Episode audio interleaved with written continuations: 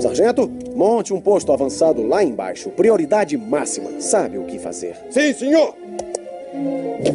Muito bem, homens! Vocês ouviram? Prioridade máxima. Repito, prioridade máxima. Posto avançado. Acelerado. Vamos, vamos, vamos, vamos! Vamos, crianças, todos para a sala. Está quase na hora de abrir os presentes. E é assim que nós vamos descobrir quais são os presentes. Já não deviam ter voltado, por que demora? Ah, esses caras são profissionais, são os melhores. Qual é? Eles não dormem em serviço.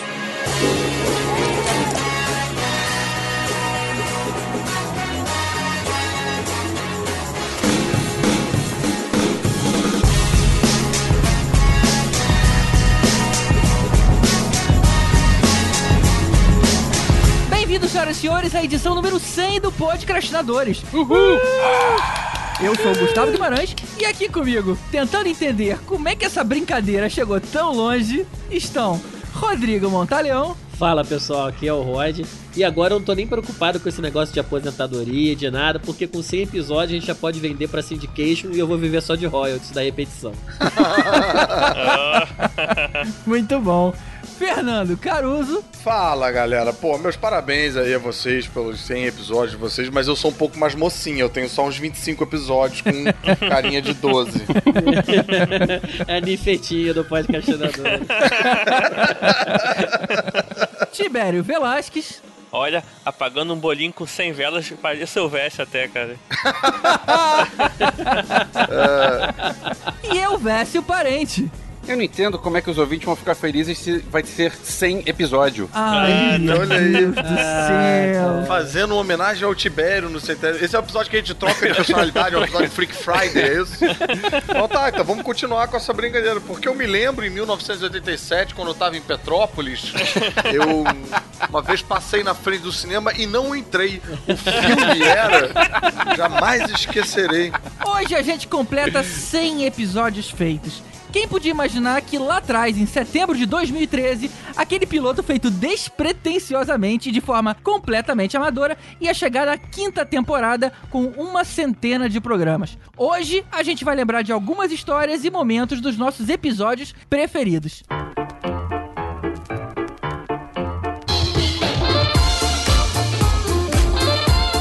dia! Boa tarde. Boa noite, amigos do Podcrastinadores de Dibraguinha. Estamos aqui mandando um recado. Uma data especial, olha que bonito. 100 Years para o podcast com o nome mais difícil de Não, pronunciar. é mais difícil. Os caras que são os procrastinadores chegaram no número 100. Isso é uma data pra se comemorar. Não faz sentido algum. Mas fica aqui o parabéns aqui do Matando Robô Gigante. Falamos em, em nome dos robôs. Exatamente. Do movimento antirrobótico de Dibraguinha. Um beijo pra vocês e por mais 100. Que vai demorar pra caralho. Me enrolar muito. Abraço, galera. E aí, seus podcastinadores, aqui é Dudu Salles do Papo de Gordo e eu queria dar parabéns a vocês pelos 100 episódios. Quem diria que esse programa chegaria tão longe com essas piadas merda que vocês contam, hein? E nem adianta querer colocar a culpa só no Tibério, porque todo mundo sabe que ele não é o único a contar piada ruim nesse programa, tá? E não, isso não é um indireto ao Caruso, e sim a todos vocês. Então deixo aqui os meus sinceros parabéns, galera. 100 episódios não é pra todo mundo. Continuem fazendo esse podcast sensacional, que é um dos meus favoritos produzidos aqui no Brasil. Valeu, senhores.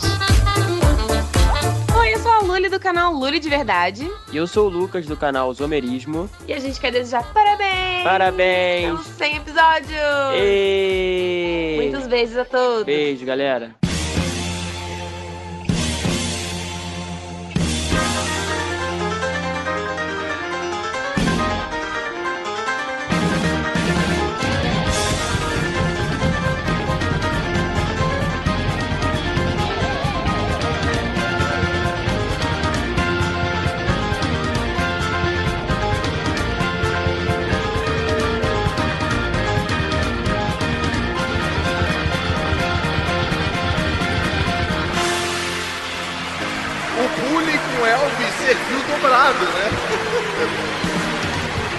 Certamente que eu vou usar isso no loop. Vocês reclamaram da minha entrada. Ah, você não explicou isso pra gente até hoje. Porque antigamente o fator de cor não deixava ele ficar bêbado. piada ficou ali no final da década de 70 e não, não chegou até aqui. E curiosamente, um personagem que não envelhece. Manter a corda dos gordinhos. Parecia um sangue sei lá, qualquer coisa, pra criar os clones. Mas eu gosto da linha sombria e realista do DDC mais atraente pra mim.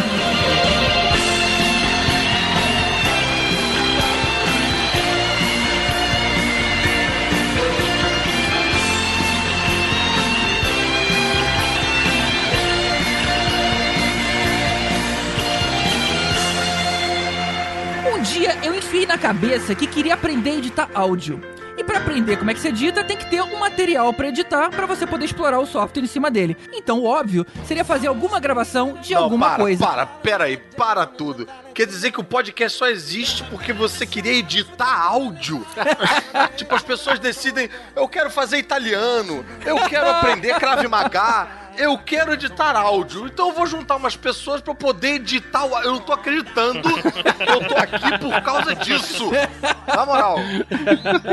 Pois é, cara, quem diria que foi assim que começou? Caraca, cara. Por pouco isso aqui não é um curso de biblioteconomia. Então, já que a gente decidiu fazer um podcast, a ideia era fazer algo que a gente quisesse consumir como ouvinte, não como produtor simplesmente. Não ia ser mais um podcast falando de tema aberto, de cultura pop nerd, que engloba praticamente tudo. Vamos focar em um segmento e se ater a ele. Ok, todo mundo concordou, fazia sentido. Mas que tipo de assunto naquele momento a gente mais tinha prazer em conversar? Sexo. não. Só que aí. Só que aí o podcast de sexo durou só um episódio de 15 minutos. Ah, o meu episódio durou um minuto. A Delvécia ficou assim, quando eu tava lá em Petrópolis. Eu uma vez passei na frente de um puteiro que eu não entrei. Quase isso. Sabe, Opa, calma aí! Que isso, cara? Um puteiro? Sabe que é quase isso? Porque quando, é, quando eu conheci o GG, foi em Itaipava. Olha lá. Esse podcast tá revelador, cara. Foi em Itaipava, no, no evento dos ex-colegas de faculdade da minha esposa. Ufa, que Aí eu susto. conheci o GG e ele me aprendeu, ele ficou dizendo que eu tinha que conhecer o Battlestar Galáctica, eu não conhecia Peraí, ainda. peraí, peraí, peraí. Aonde nessa história que você contou tem mais ou menos isso?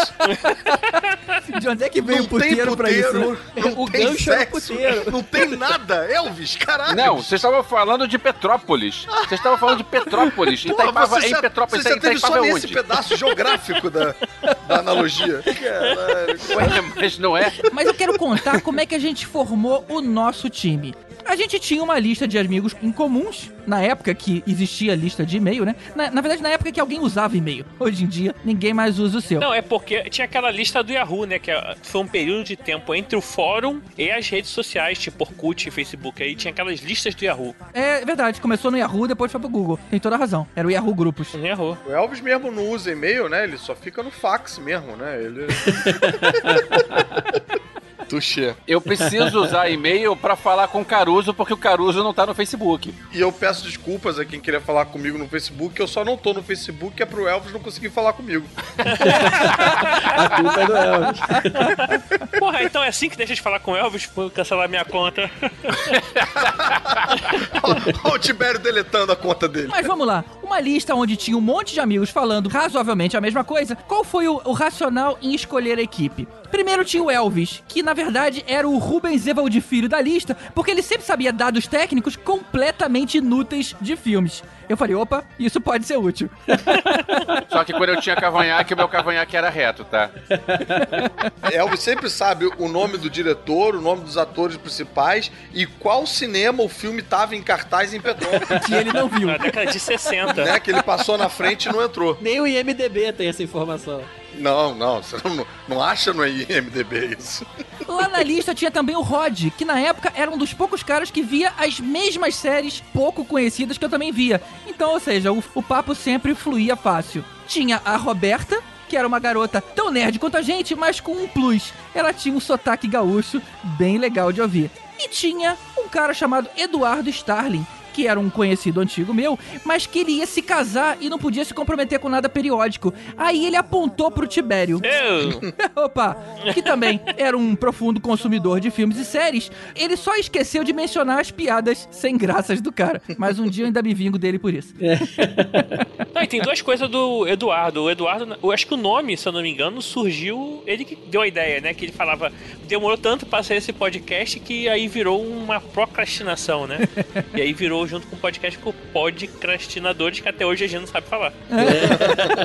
É verdade, foi um insight dele de juntar essas duas palavras, podcast e procrastinação. É, e assim, se você quiser saber mais, também você pode encontrar o Eduardo lá no nosso grupo do Telegram, porque ele é padrinho nosso. É verdade. Ele apoia a gente até hoje aí. Pra resumir a história toda, o GG ele foi o Nick Fury do Podcrastinadores. É, é verdade, é. verdade. Vou gravar de tapa-olho agora. Não, no caso, você conhece a iniciativa Podcrastinadores? Você conhece a iniciativa Vingadores? O time, que era pra ser temporário pro primeiro episódio, funcionou tão bem que a gente não quis mais mudar. Novos convidados surgiram, mas o time fixo era, como o próprio nome diz, fixo. A gente definiu então: vocês serão podcrastinadores pelo tempo que vocês quiserem ser podcrastinadores. Mas um dia, a nossa querida Roberta não quis mais. Uma mudança de volta pro sul levaria ela para outros ventos e outros objetivos. Afinal, o Rio Grande do Sul é longe, aí tem o Sedex pra chegar até lá, né? Ia ter que gravar, mandar fita. É. Pô, ela ia ter que gravar por Skype, gente, não ia dar.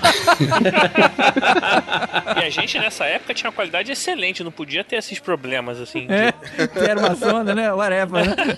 Isso é verdade. Mas ou seja, ficamos um tempo sem o nosso quinto elemento, até que o Caruso, de tanto voltar como convidado, acabou vestindo a camisa oficial e completou a página. E eu tô entendendo que eu entrei então só pra substituir a Roberta. Bah, tem que falar com sotaque gaúcho, então, sotaque, pra ter um diferencial, né, pra agradar o GG, pra, pra ver se tu gosta mais, né, da minha participação. Na verdade, o Caruso começou a fazer várias participações e chegou um momento que ele já virou mobília.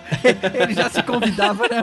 Aí, cara, não tem mais como tirar o cara que ele já tá aí. A gente não tem como. Não, gente, tem olha só, vocês tirar estão, vocês estão pormenorizando muito a minha entrada pro grupo. Eu fiquei muito lisonjeado quando eu recebi o convite do.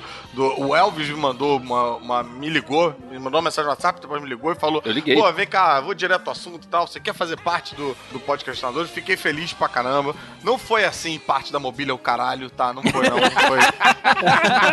teve um convite, sim, teve, Teve um sim, momento teve que eu fui sim. convidado. E eu fiquei tão lisonjeado que eu, eu, eu até fiz questão de gravar o episódio seguinte, que era de Faroeste, que eu não vi nenhum filme, não sabia de que merda a gente tava falando. mas pô, era o meu primeiro episódio como membro.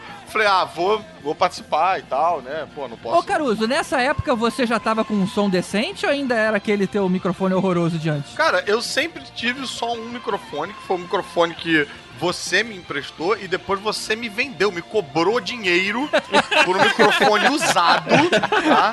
E ainda teve, cara, e ainda foi o seguinte, eu, eu revelando agora, tá, Pra todo mundo que tá ouvindo esse episódio especial hoje, pra vocês conhecerem a pessoa que é o GG.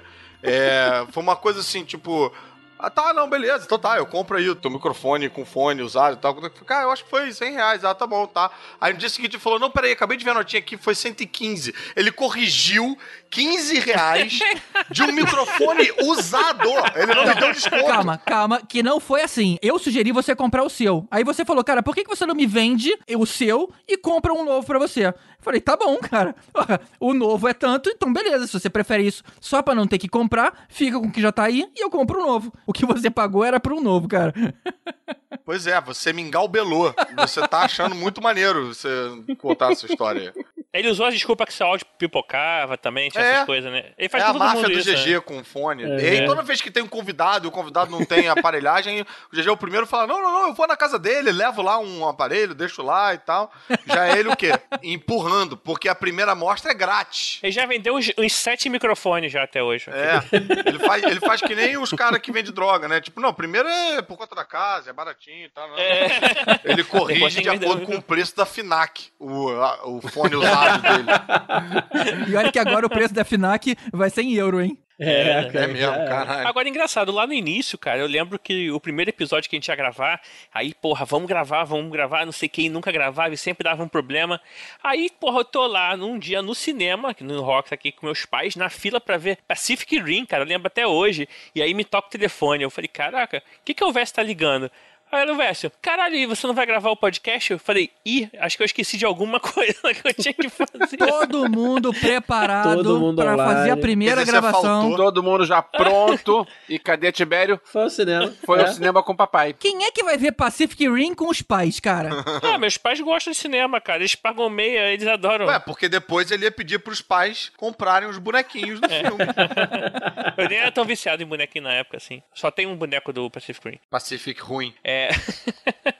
Mas, cara, o áudio naquela época era sofrível, fui ouvir agora, assim. Era sofrível, A cara. gente tinha, foi tão empolgado pro primeiro episódio que a gente queria falar. A nossa pauta é o tamanho de um mundo. A gente não conseguiu falar nem metade dela e mesmo assim demorou, tipo, o episódio tem duas horas. Não, é, que a gente, em vez de selecionar um tema como a gente faz, a gente selecionou, sei lá, cinco temas pra fazer vários É, blocos. a gente surtou, a gente, é, a gente não sabia como é que desenrolava. Vocês fizeram pauta pra um episódio de quatro horas. Falava sobre Superman, falava sobre Wolverine, a Roberta falou sobre Doctor Who.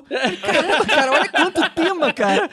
Entulhado num episódio só. É, de vários lançamentos que recentes, assim. É, não, E a aí, gente faz isso porra. direto. Você pega primeiras edições, era um desastre. E olha que eu gerei isso depois da edição, porque o áudio o raw ali era pior ainda, cara. Era um passando por cima do outro, falando junto. Exatamente, ainda tinha isso. Naquela época, a gente gravava, era um canal com todo mundo misturado. É, era uma Então, é, é só depois, muito tempo depois, que a gente conseguiu fazer gravações em canais separados. Então, hoje, eu consigo desembolar um pouquinho a conversa. Ó, e tem uma coisa, naquela época ainda tinha um problema que eu e o Roger tinha que ficar editando o podcast também. Ah, é verdade, É verdade, ô, bons tempos que vocês ajudavam. É.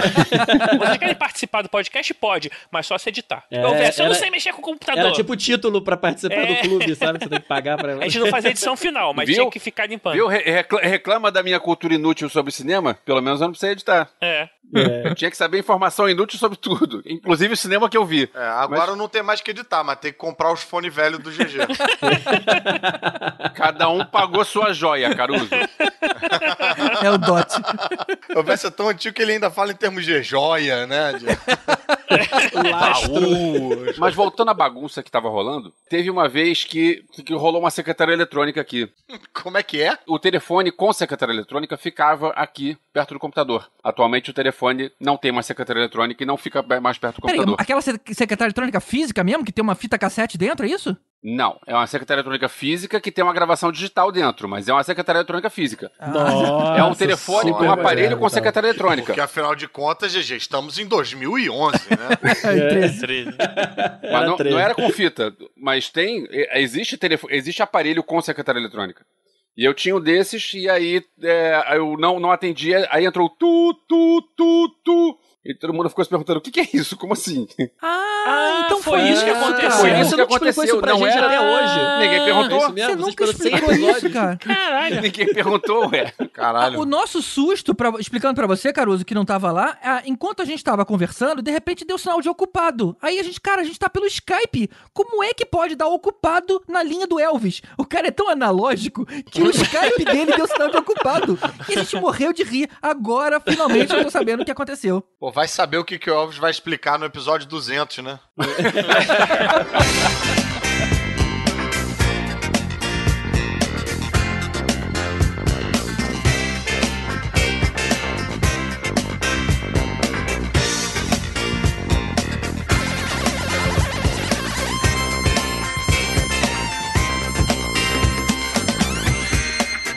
acho que essa é uma pergunta que eu posso fazer pra vocês, já que eu, eu também não tava exatamente desde o início. Quais foram os episódios preferidos de vocês? Pegando tudo, assim. Mesmo essa época bagunçada com o telefone do Elvis dando ocupado no meio do, do- da gravação, com o Tibério assistindo o Pacific ruim ao invés de gravar episódio. Vale do 1 ao 99, é isso. É, valendo aí de tudo. Quais, quais são os episódios preferidos de vocês? Cara, eu gostei da abertura do episódio 100, foi muito boa, que o Tibério falou uma piada muito boa da- do, do bolo de aniversário do Elvis.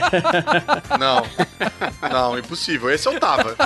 Esse eu tava, não foi. A piada não foi boa, não. Pô, eu vou pegar então um bem das antigas mesmo. Eu já vou chegando logo no quarto episódio da primeira temporada. A gente ainda tava. Ai, meu Deus entendendo do céu, sério? como é que esse negócio tudo funciona. Mas esse daí eu tenho que falar porque não podia deixar de ser a melhor série de todos os tempos, Battlestar Galactica. é A verdade. gente fez um episódio dedicado Realmente. à série. Melhor série de todos os tempos, concordo. Era o tema que a gente tava aguardando. Eu tô vendo que, cara, esse episódio todo, o GG vai se comportar como se fosse nossa namorada falando: ai, não mostra essa foto que eu tô horrorosa. Tudo ele vai falar: ai, o áudio nessa época tava muito ruim. Esse eu tenho vergonhinha, esse eu tenho vergonhinha. Ah, gente, é só pegar tudo e a gente, a gente pode regravar, né? Fazer um reboot do.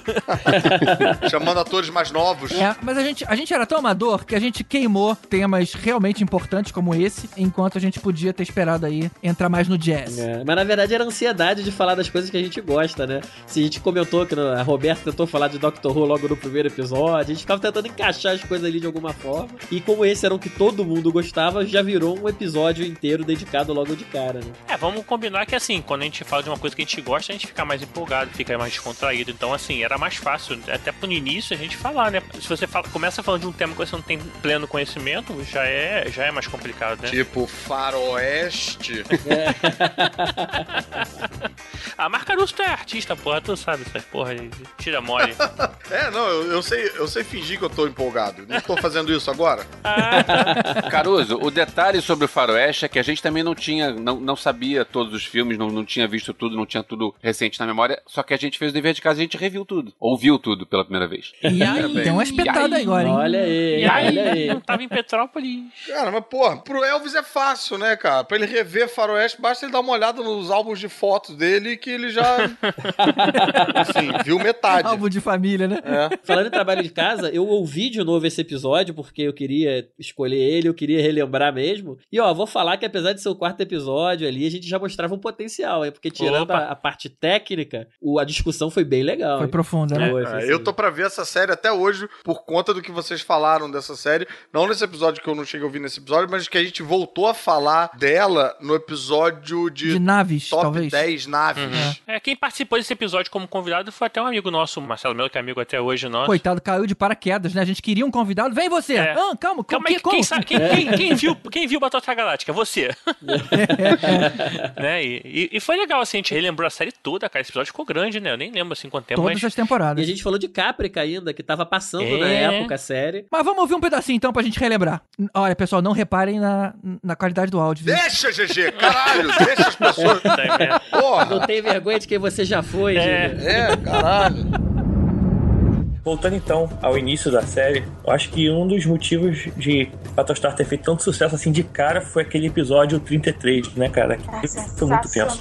Esse é incrível. Ah, não. Fala sério que vocês lembram da história só falando o número do episódio, né? Sim, é o primeiro episódio. Você não falou 33? Ah, como esse- Pô, que burrão. Episódio. Oh, não. Cara, tô achando que vocês estão falando do episódio de número 33.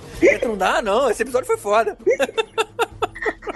33 era o nome do episódio. que A cada 33 minutos os Cylons apareciam atrás deles. Putz, e isso era, isso era muito maneiro. E a situação louca, cara, é que assim, todo aquele dilema de destruir uma nave que poderia estar com um rastreador com humanos dentro da nave, cara. Sendo que só existiam, sei lá, 40 mil humanos. Então, é- aquele episódio foi muito tenso. O plot desse episódio, cara, já diferencia a Galáctica das outras séries. Você vê como que o negócio é inteligente, cara. Tipo, porra, eu sou uma raça de robô. Eu não durmo, eu não como, eu não sinto cansaço. O que, que eu vou fazer? Eu vou caçar os humanos loucamente na menor janela de tempo possível para identificar eles. Porque quando eles, eles achavam onde eles- os humanos estavam e faziam um salto para poder atacar, os humanos tinham que saltar de volta para outro lugar. E aí, cara, imagina isso você uma raça que não cansa, que não para nunca, e humanos com quantidade limitadas para poder operar esse equipamento militar para fazer o salto, tendo que se revezar no desespero porque não podia ficar um segundo de bobeira, porque se o cara erra o cálculo do salto ali para pular na hora certa, morria todo mundo. É uma situação muito bem Então ele bolada. perde uma. Ou então ele perde uma nave, como perderam uma nave. Ou ele perde uma nave, exatamente. E não e tinha são piloto. quantas pessoas que morrem. Eles tinham poucos pilotos. O problema aqui não era o piloto, era o oficial responsável pelo cálculo. Onde é que a gente vai parar? Porque senão eles podiam aparecer dentro de um planeta, por exemplo, aí explode. Exatamente, aparecer dentro do Sol. É, dentro de um sol, ou então em algum lugar que puxa muita gravidade dentro de um buraco negro. Ainda que, se nós formos ser rigorosos, cientificamente falando, as probabilidades deles aparecerem no espaço vazio é muito maior, mas enfim. Por mais que tenham sido criados pelos humanos, eles foram criados na- naquele planeta. Então, na visão deles, não seriam eles que deveriam sair. Mas no acordo de trégua, eles saíram. E saíram, logicamente, rancorosos. Ficaram todos esses anos, sei lá, 50, 40 anos, sei lá. É, Foi 40. 40 anos. 40 anos trabalhando lá na evolução e quando eles voltaram, voltaram com tudo. E uma coisa que eu achei muito legal, e aí, Elvis, eu lembro de ter comentado com você lá naquele Day One, quando a gente se conheceu. A propósito, por que, que a gente falou no dia que a gente se conheceu, no meio de um churrasco, eu fiquei falando de, de, de galáctica contigo, cara? Que papo de merda. Eu tenho uma palavra pra Eu sei por quê, sabe por quê? Por quê? Sabe por quê? Porque é a melhor série da humanidade. Era papo de nerd, ué. A gente tinha, o- o- assim, o que assunto que a gente vai falar? A gente começou a falar de um monte de assuntos nerds. E aí um deles veio essa série. Tá, BCG é tão bom que você pode puxar esse assunto no enterro, cara. O cara tá sendo enterrado e fala, porra, e os Cylons aí, cara? Pô, vai rolar papo, cara. Agora, E- Não, não, não, rapidinho, deixa, deixa eu só concluir, deixa eu só concluir. O ponto que eu, eu lembro de ter comentado contigo foi a origem da Galáctica, porque a, a nave Galáctica, que era a nave principal da série original, lo- logicamente que depois de tantos anos terem se passado, ela caiu em desuso. Então hoje, hoje, né, na, na época do, do acontecido, da invasão, a Galáctica era, era uma nave museu que ficava Ela transformando em museu. Exatamente, era uma nave museu. Na verdade, ela era uma espécie de frango assado das estradas, sabe? Nego parava lá pra abastecer, comprar um biscoito de polvilho ir no banheiro. Aliás, um ponto importante viagem. aí. O, fo- o ponto importante dela ser museu é porque justamente como tinha as naves antigas lá, já estavam no museu, foi o que salvou eles. Porque lembra que tinha a questão das naves novas, que o, eles botavam uns vírus lá que desligavam tudo. Exatamente. As, Quando- as naves antigas Como não. eles conseguiram Os é, os códigos de acesso a todo o sistema de defesa, tudo que estava interligado no sistema de defesa ficou vulnerável. E essa nave museu foi a única chance de, de contra-ataque. Porque a, a nave era toda analógica e as naves de ataque que estavam lá dentro, como exposição, eles colocaram combustível, elas estavam armadas e eles foram acabaram se tornando a única chance de. Os Vipers. Os Vipers, bem, bem lembrado. Ou seja, achei esse, esse gancho muito bacana. Ih, hoje é dia de festa! 100 programas do Podcrastinadores e eu há 100 horas tentando falar o nome. Gente, eu tenho um problema, não sei o que eu faço. Eu amei participar daquele especial do Woody Allen e quero aproveitar para me reconvidar para fazer outro. que dure mais 100, 200, mil anos. É muito bom, programa muito bom. Bom de ouvir, pessoal ótimo. Meu Caruso menos. Tô brincando. Amo todos. Vida longa ao podcastinadores. Fala aí, galera dos podcastinadores. Carlos Voltor aqui para desejar parabéns. Quem diria 100 programas cheios de piadas ruins, mas com ótimas críticas. E depois que o Vess parou de falar de Flash Gordon, vocês conseguirem ir longe. Agora só falta o Caruso parar de defender a Marvel e falar mal da DC pra vocês conseguirem mais 100. E não esqueçam, censurem as piadas do Tibério. Valeu! Aqui é a Roberta Maná para mandar um grande beijo pelos 100 podcasts dos podcastinadores. Saudade do tempo que eu fazia parte dessa equipe. Tô por aqui longe, ando longe, mas ainda escuto vocês. Então, um super beijo. Parabéns. Logo depois do podcast Battlestar Galactica, a gente fez um formato que, assim, a gente conseguiu fazer algumas vezes posteriormente, que foi assim, vamos então é, juntar vários filmes com o mesmo tema, né? E, Exatamente. e fazer um... A gente, na verdade, tinha feito isso com Elysium, apesar do nome do podcast ser Elysium lá no início, mas ele tá falando sobre sociedades distópicas, só que a gente passa 40 minutos de uma hora falando de Elysium e depois 20 minutos falando de outros filmes. Nesse não, nesse a gente começa a falar de zumbi, cara, e a gente dá uma explicação até como é que era o zumbi de verdade, assim, como é que nasceram. Quer dizer, você- é quando vocês encontraram o conceito de pauta. É, exatamente. Exatamente. Bacana, cara. É legal, é tipo ver a evolução da humanidade, assim, inventando a roda É. e tal, descobrindo fogo. Não, e esse foi assim, eu, eu fiquei anotando todo o filme que a gente falava, eu anotava e botei o link de todos eles no post. Deu um trabalho que eu nunca mais fiz isso. É o único episódio que É todos o os, único que no- os tem, filmes né? citados vão Foi estar uma lá. pauta completíssima. E quem participou com a gente desse episódio foi o Afonso 3D. É verdade. É, e ele foi o primeiro convidado da podosfera, vamos dizer assim, né? Ele não era do nosso Exatamente. círculo de amizades, a gente chamou assim no... Foi um tiro no escuro, né? E ele acabou aceitando, foi bem legal ali, a gente no comecinho. Pô, ele aceitou na legal. hora. O cara muito ponta firme. Muito legal, É. cara. Primeiro convidado profissional. É, pode É. vamos É, dizer pra um assim. podcast que tá começando, o cara, o cara é, acreditou na gente aí. Acreditou na gente, é verdade. Exatamente. Ele não tinha ouvido a gente. Falou, não, cara, beleza. Tá me chamando, vamos nessa. O cara foi bem, bem ponta firme. Talvez exatamente porque eles não tinham ouvido vocês, né? É, pode ser também. É, até, até acho que foi. E olha só, e como o Rod falou, apesar de ser um, um podcast lá do início, o áudio não tá 100%, aquela coisa toda, você ainda tem uns problemas, mas aí, eu gosto desse podcast até hoje, cara, de zumbi. Eu Ele ficou muito bom, o, tema, né? o tema é legal, os filmes são bem legais, o 3D tava, porra, inspiradão, e, e tem até uma parada que ele fala que, porra, um dia vai acontecer apocalipse zumbi, né? É, ele- exatamente. Ele acreditava, né? É, a gente tem que se É. preparar de verdade. Não importa como apareceu, cara. Apareceu, teu rabo tá na reta e tu tá ferrado, maluco. Mas o Walking é o Dead legal. não, não, não explicou como é que começou. Não entrou nessa. É, explica como ela é ativada, né? Explica como a coisa começou a existir. Se eu fosse refazer toda essa coisa pra chegar mais próximo da realidade, se Deus quiser isso vai acontecer, o apocalipse zumbi. é... Então, você ia gostar, cara? Fala sério. Porque é, maneiro, porque é maneiro alguém fala próximo da realidade e fica falando de zumbi.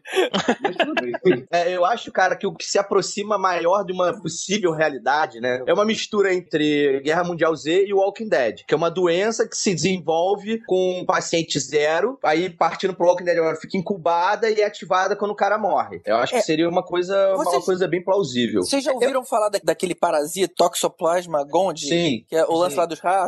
Pra quem não conhece, existe um parasita, tem esse nome, Toxoplasma gondii, com dois is, pra quem quiser procurar no Google. Ele infecta rato, mas ele só consegue se reproduzir no interior do intestino de um gato. Ou seja, ambientes completamente distintos. Então o que, que ele faz pra que o rato vá parar pra dentro de uma barriga de um gato? Ele faz com que a região do cérebro do rato responsável pelo medo pare de funcionar. Ou seja, ele para de se esconder, começa a andar sem ser pelos cantos, para de ter medo de gato e, logicamente, que ele acaba sendo devorado. E aí sim o bicho vai pra dentro do, do interior do intestino do gato e ali o, o parasita se reproduz. E um terço da população da Terra tem algum tipo de toxoplasmose, mesmo os que não têm nenhum risco pra saúde. Agora você pensa, imagina se parte desse um terço sofre algum tipo de mutação que causa esse prejuízo pra gente nesse nosso, sei lá, instinto de autopreservação. Ou se um dia houver um cataclisma qualquer, vai ser por aí. Alguma coisa que a gente já tem incubado e de repente a coisa se dispara. Vocês lembram também do caso das formigas zumbis? Eu, isso eu não conheço. Pô, isso aí foi, cara, quando minha cabeça explodiu, eu falei assim, por favor, chegue logo. cara, parece que numa universidade da Pensilvânia foi relatado um caso de umas formigas estudadas é, em laboratório que quando elas tinham um, um- o fungo, foda-se, Ophinocordetes sepis unilateralis do caralho a quatro, quando a formiga entrava em contato com esse fungo, o fungo matava a formiga e depois começava a controlar a formiga. Eu acho que, cara, um, um- caminho aí, brother, pra realidade e pras coisas que eu já tô comprando, né, e tal, me preparar. Tá Eu fazendo acho um é bunker esse. aí? É, tipo, tem umas... Katana, por favor, tá, gente? Nada de armas de fogo. Todo mundo com uma katana.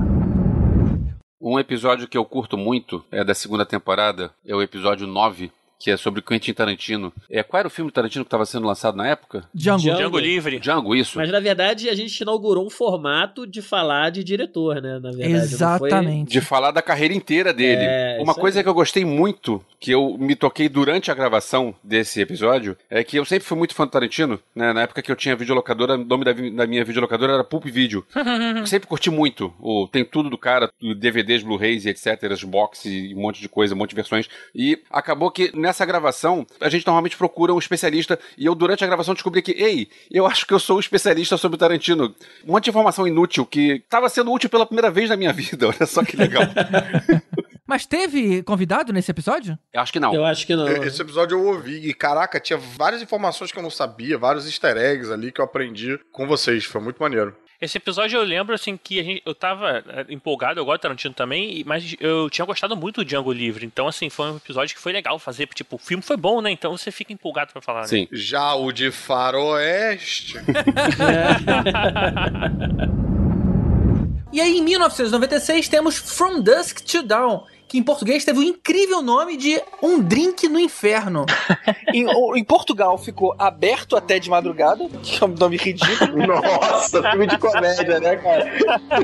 e transformaram From Dusk to Dawn pra Um Drink no Inferno. É um dos poucos exemplos que eu bato palmas pra versão traduzida. Alguém viu esse filme no cinema sem saber do que se tratava? Eu vi sem saber se tratava. Por que, que alguém vai ao cinema pra ver um filme sem saber do que se trata? Exatamente. Porque Ah, esse filme você não pode saber o que, que é. Você, você- porque esse é o exemplo perfeito de que o Tarantino faz aquele troço pra você achar que tá vendo uma coisa e você de repente é outra coisa. É, eu meio peguei. Mas o que, que te momento levou, spoiler. o que te levou a ver esse filme? Porque ah, o bom do filme, eu só fui ver o filme quando eu soube sobre o que que era. Se não é isso, você falou sobre o que? Ah, eu vou ver um filmaço sobre um pessoal que viaja num trailer. É isso não, que eu você vou, ver um né? filme, eu vou ver o filme novo do Tarantino. Na- Nessa época que passou, eu já conhecia o Tarantino. Ah, tá. Então o nome era o suficiente pra você ir. Pois é. E aí, de repente, você tá vendo um filme do Tarantino e aquele filme sério, aquele filme tenso, do- dos caras, dos dois bandidos, os irmãos Gecko, e que estão naquele negócio do trailer, eles vão se encontrar lá naquele barco, o cara fica pussies, pussies, wet pussies, dry pussies.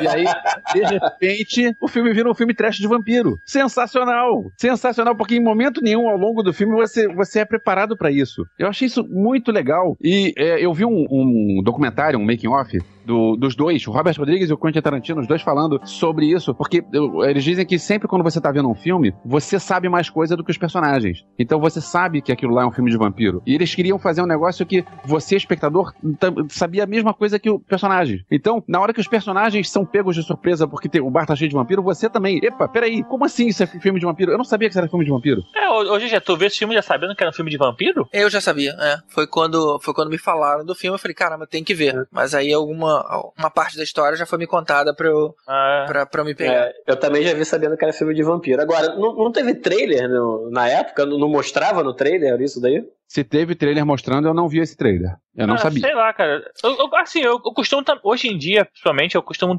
não ver nem trailer de filme, mas que eles contam tanta coisa e assim, é. Sei lá, às vezes eu vou ver filme também mesmo assim, cara. Não... Mas é, é, você, o Rod levantou um ponto interessante. Como é que deve ser o trailer desse filme sem falar de vampiro? É, só que era aquele clima tenso do, do sequestro no trailer. É, mostra- garo- mostra a garota e tal. Mostra a Kelly Preston, a Kelly Preston, que é a mulher do John Travolta, que é a repórter que tá lá falando dos irmãos Gecko, e aí mostra eles no, no trailer, mostra aquele negócio que eles estão que eles estão lá dentro do... Aquela cena que eles estão dentro do- da loja de conveniência e que o George Clooney tá apontando a arma pro cara e tal. Dá pra mostrar várias cenas assim, tensas, e Pode você mostrar pensa, o bar cara, também. O, o bar, o bar sem os caras. É, pode até mostrar o bar. Ah, é a versão antes deles se mostrarem, né?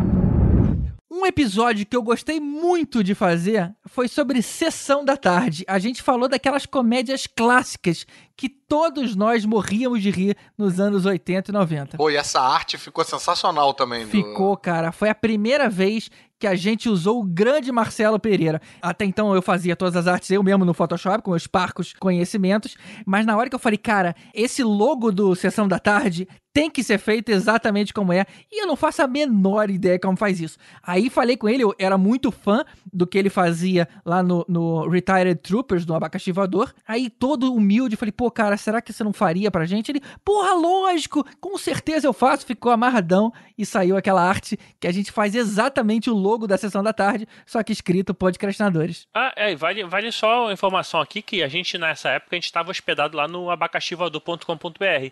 E o Marcelo, junto com o Alexandre e com o Henrique, eles eram um dos fundadores do, do blog, né, lá do site, né, que tinha a Caverna do Caruso, tinha, eu também postava uns negócios lá, o Elvésio botava material de cinema lá, e, e, assim, o Marcelo era um dos fundadores Olha do, só. do Abacaxi. Caraca, esse foi um dos que eu me amarrei tanto que eu ouvi e ouvi de novo com a Mariana, botei ela pra ouvir. E, e que tinha os trechos dos filmes dublados, né? Então. A dublagem clássica, né? Cara, quando você ouvia aquela dublagem, você viajava no tempo. Aliás, todos esses episódios que a gente tá falando aqui, cara, você que tá ouvindo esse episódio pela primeira vez, sei lá, tá chegando aqui agora, pô, vale a pena entrar no site e digitar todos esses nomes lá na, na, na- barrinha de procura ali, o site é todo bem organizado, você vai encontrar na hora Todos os episódios eles. que a gente tá falando aí, e vai ver a arte, vai ver pô, os comentários, tudo. Eu acho que pô, vale a pena fazer essa caça ao tesouro aí. Eu lembro que a gente ficou, na hora que a gente reviu, né, os filmes pra gravar o episódio, a gente ficou chocado em como aquelas piadas eram politicamente incorretas nos filmes, cara. É mesmo. a, a gente até colocou um áudio aonde ah, tinha o aperta assim o piloto sumiu e as piadas eram pedófilas, cara. É, é muito bizarro. Bons tempos, né, gente? Ah, bons tempos. Era racista, pedófilo.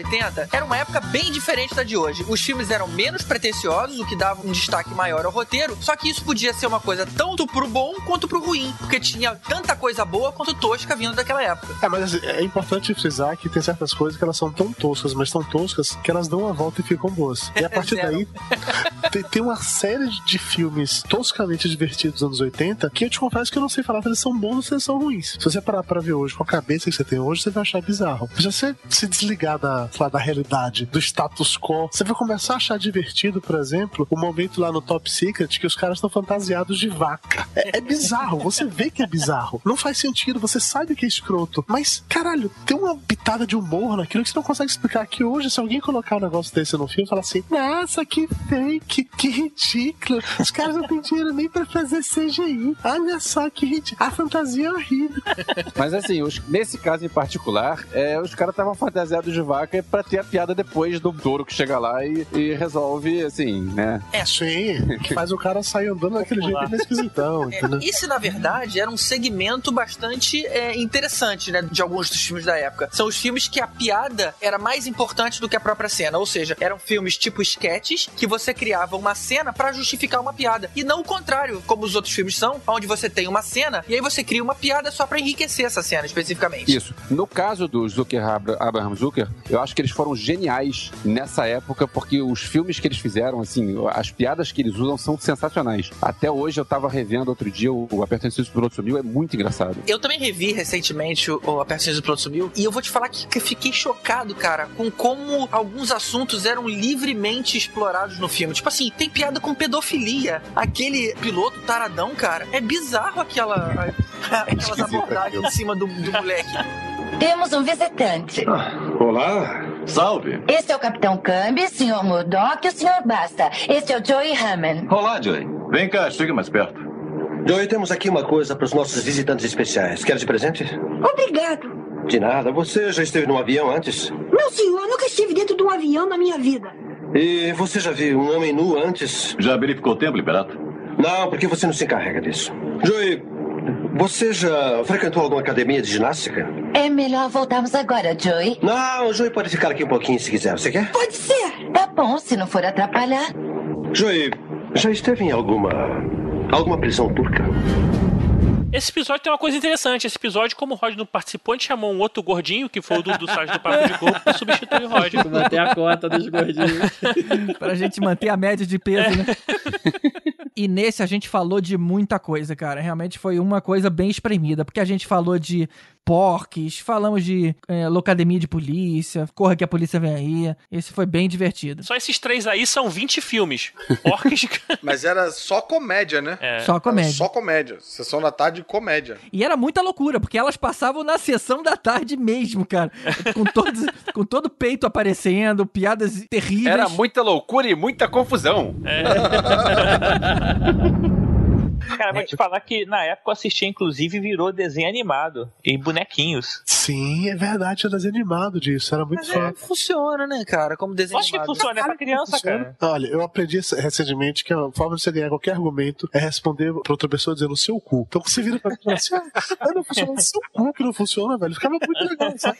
Cara, o- o- uma coisa muito boa do Locademia de Polícia era a parada surreal, sabe? Era aquele cara fazendo aqueles barulhinhos com a boca e fingindo que tá vindo um trem em algum lugar. Só que no desenho animado isso acontece. Então se o cara imita um trem, você já tá esperando que aquele trem saia da parede. Cara, é pra criança, GG. Mas com Porra. criança também, cara. É, Não, cara, O cara já é- tá acostumado a ver papalego, ele sabe, olha, vai ter um escuro aqui e vai sair alguma coisa aqui de dentro. GG, No GG, filme- seu cu, cara. É isso aí.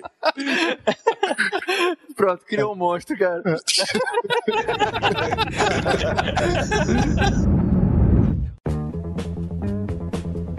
Oi, meus amigos do Podcrastinadores. Aqui é Guilherme Briggs, mandando um abração pra vocês. Parabéns pelo episódio 100. Já estou ficando velhinhos, hein? Vou ter que usar uma bengalinha. um abração, meus amigos. Tudo de bom. Continuem sempre com esse serviço maravilhoso para nós nerds. É um serviço de utilidade pública e de alegria pública também. Você, quer falar com eles? Pera aí, que tem uma pessoa que quer falar com vocês. Pera, é, só um instantinho. Oi! E aí, pessoal dos Pro da. É, pode. Aqui é o Fricazoide, vindo diretamente da internet para deixar um beijo para vocês, os Proc. Os proc é esse podcast legal aí! Beijo do Fricazoide. Eu estou aqui na internet, curtindo Netflix de graça, nada pra fazer, ninguém faz download de mim. Ô Caruso, faz um download aí pra ir pra tua casa pra ler seus gibis. Beijo, me liguem, tchau! é o Cão Chupando Manga! Fala galera do Podcastinadores, aqui é o Leandro Medeiros. Quero dar parabéns pra vocês aí pelo centésimo episódio. Que venham mais 200, 300, 400, 500. Tamo junto com vocês aí, galera. Ah, e Emo Watson, muito melhor que a Emma Stone, hein? E o GG, na verdade, concorda comigo. Ele também acha a Emma Watson muito mais legal que a Emma Stone. Foi comigo ver a Bela e a Fera no final de semana e saiu todo saltitante.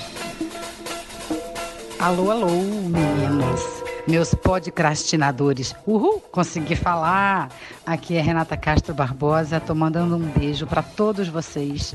Agradecer, antes de mais nada, pelas noites incríveis que vocês me fizeram ter. Cada um em sua casa, deixa claro para ninguém entender errado do que se trata esse programa. Parabéns pelos 100 programas. Que a gente tenha muitos e muitos outros. E que eu consiga falar podcrastinadores cada vez mais rápido e mais fácil e mais articulado. Muito obrigado, meninos. Vida longa, saúde e vambora. Sábado, assistam Zorra, melhor programa da TV brasileira. Os outros dias, você fica com os meninos aí do Podcrastinadores. Uhul!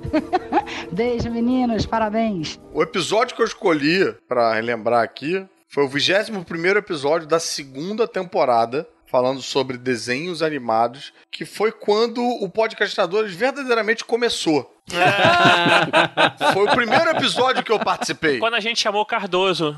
Foi o Cardoso, foi o Cardoso, isso aí. Eu tenho uma lembrança muito carinhosa desse episódio, porque foi o primeiro que eu participei. Depois, quando eu ouvi, eu vi que meu áudio tava uma merda. O GG me fudeu na edição, não sei porquê. eu, né? Porque ele queria te vender, porque ele queria te É, vender. queria me vender o. Teu áudio tava bom, na verdade. Ele que piorou na edição. É, piorou na edição. Falou, tá vendo? Você tem que comprar esse mesmo fone que você usou que ficou ruim aí na, na edição. Mas, pô, foi muito maneiro, porque assim, a gente falou de muita, muita coisa e ainda não coube falar de tudo, porque era muito desanimado. Alguns dizem que foi por causa disso. Outros dizem que foi porque minha participação foi tão maravilhosa, mas a gente tem que fazer a parte 2. Né?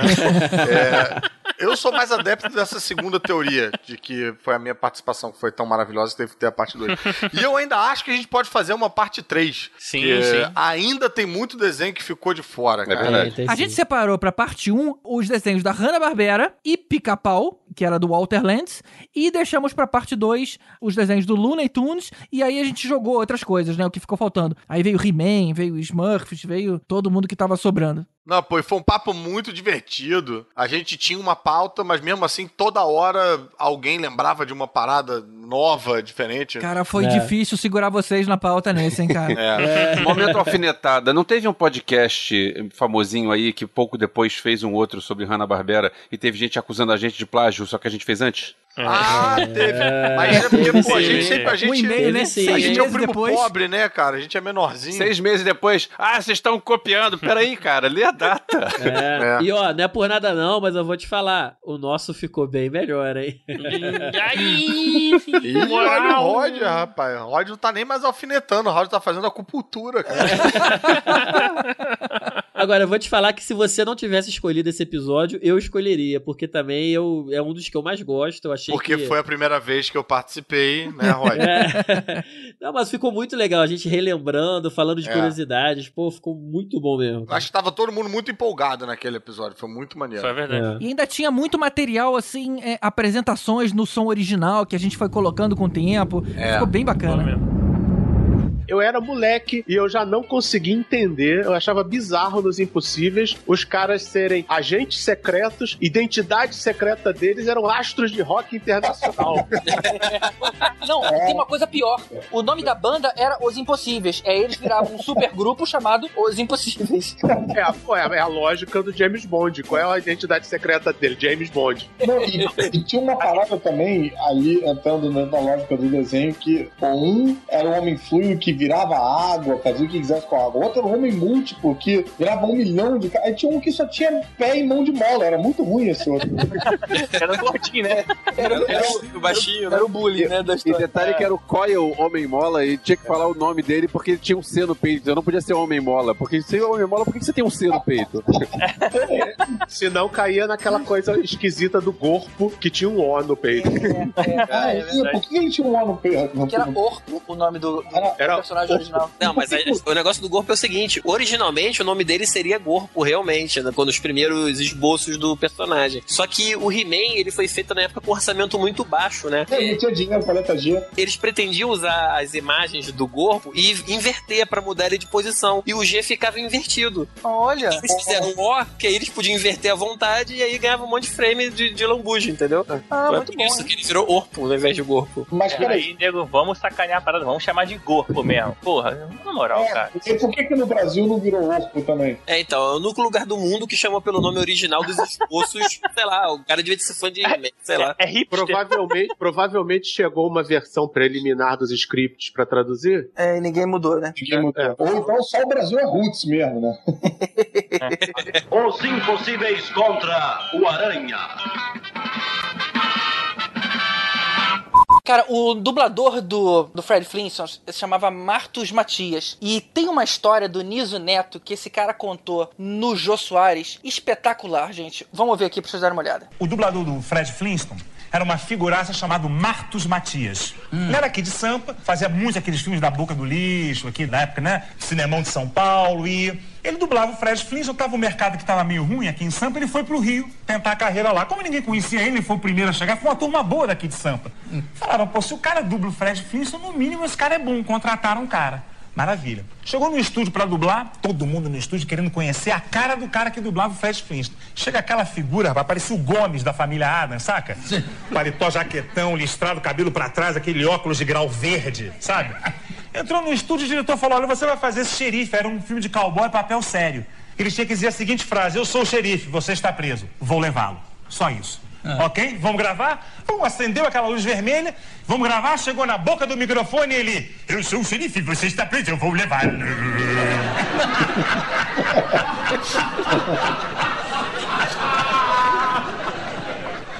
aquele clima, mais ou menos esse clima que tá aqui, todo mundo querendo rir. Aí o diretor falou: Não, Márcio, você pode fazer sua voz normal? A gente sabe que é você que dubla o Flash Flintstone. Aí ele falou: Mas eu tô fazendo. Vocês repararam? Repararam que não tem essa voz em nenhum outro filme, só É porque ele tem essa voz. Não ele, ele- não faz essa voz, ele tem essa voz. O pior é o seguinte, Jô, eu tava do lado. E dublagem é o seguinte: fica um microfone aqui, um microfone para todo mundo. É aquele microfone sensível que se você piscar, o técnico lá fala, volta porque o Niso piscou. Deu pra ouvir daqui. Eu do lado, morrendo de vontade de rir, tendo que me segurar. E não conseguia dar a fala seguinte, cara, eu que tinha que dar a fala seguinte. E foi assim mesmo? Não, aí ele falou assim pela terceira vez: Eu sou o xerife, você está preso, eu vou levá-lo. aí eu respirei fundo e mandei daqui: Você tem o direito de ficar calado. Como você disser,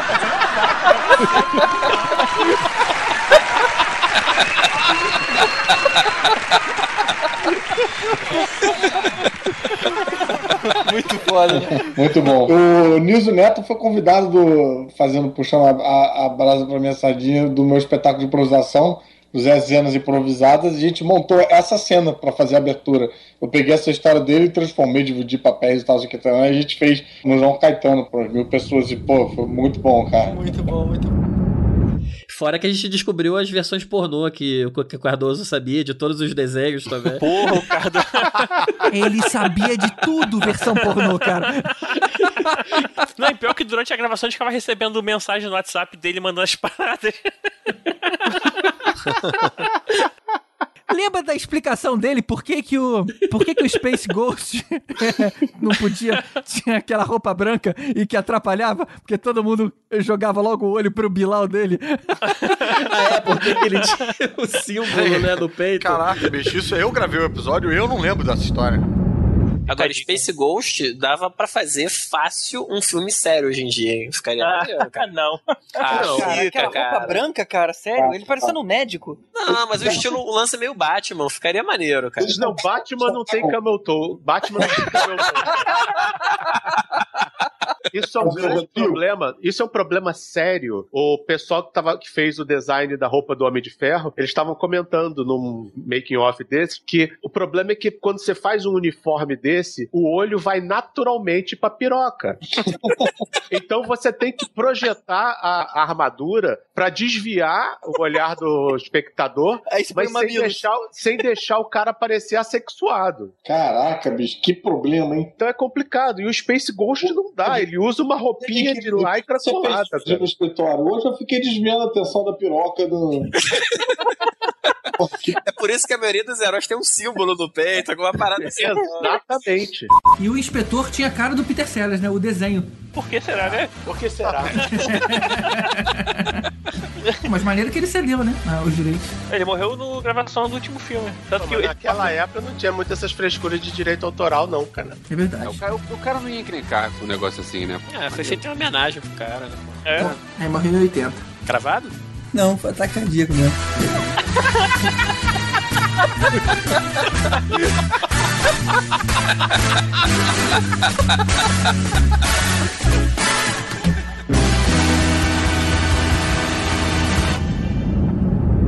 Um outro episódio que não é esse, mas acho que foi o de naves, alguém mandou uma imagem com, sei lá, 500 naves em alta definição Ah, e a é gente verdade. perdeu meia hora de gravação Olhando e deixou naves. pra lá a pauta. Deixou, Cara, foi, pode crer. Foi um pode A momento gente crer. nerd gastou mais porn. tempo, muito mais tempo vendo essa imagem do que todas as imagens pornôs que o Carlos mandou cara. Não, a gente ficou uma hora desviando da pauta, discutindo de que, porra, essa nave aqui, olha lá no canto direito, só que não dava pra explicar, porque era uma imagem gigante. Não, e a gente ficava assim, gente, essa nave, ela, ela não faz sentido, olha como é que ela se locomove, olha, olha, olha a, a forma dela, ela é quadrada.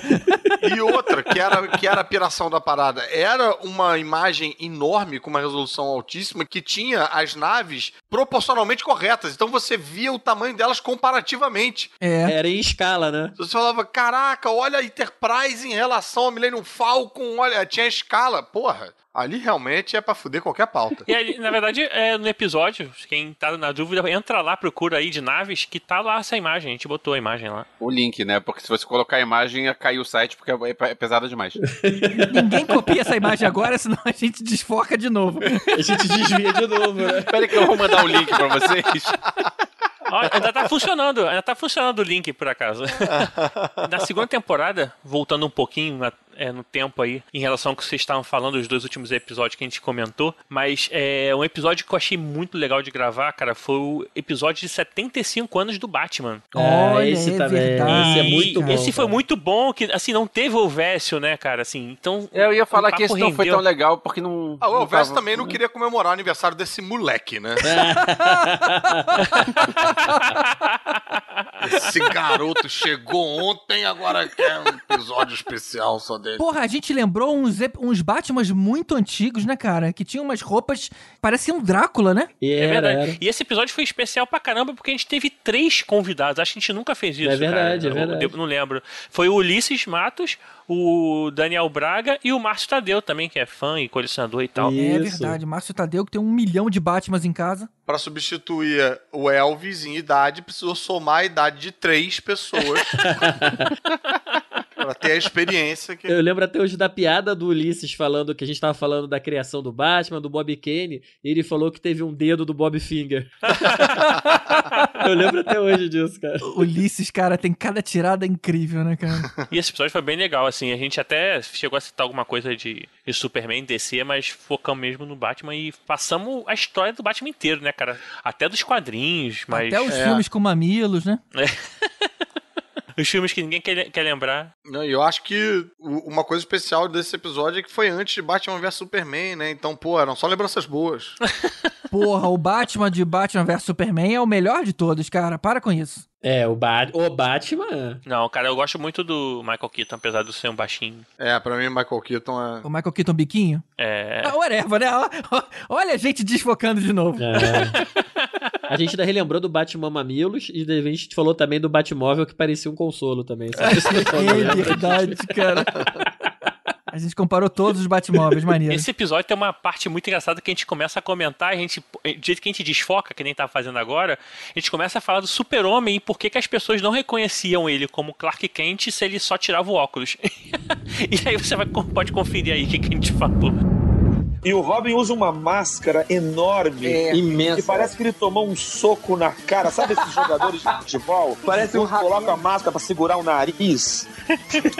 Pô, mas pra, pra esconder a identidade secreta tinha que ser uma parada assim mesmo, né, cara? Com Não faz sentido é uma né? paradinha pequenininha no olho assim, nego. Agora ninguém vê. Tipo o super-homem, bota um óculos que deixa ele invisível, sei lá. Isso, é- isso é muito bizarro, né? Porque o- o- nas revistas, assim, no começo, o Dick Grayson tá lá no escritório do comissário Gordon, e aí ele sai, tipo, 20 minutos depois aparece o Robin com aquela máscara. Oi? Quem é você? Não, detalhe. Sai o- Bruce e o Dick e volta o Batman e o Robin. tipo assim, segundos depois, os dois juntinhos, sabe? Pois é, cara, a DC tem esses problemas, desde o Super... Mas é, é assim, é, a DC foi, foi esperta. A partir do Super-Homem, qualquer coisa vale, né? Então, É, o Clark Kent... É defesa do super-homem, né? Ah, mas não é um problema, gente. Pra mim, é, sempre é será. lúdico, vai. Sabe- é um por lúdico. isso que- por isso que eu sou Marvel, por isso Era que eu sou nos Marvel. anos 50, 40, poxa vida. Sabe o que acontece, cara? O super-homem do começo, ele usava chapéu também.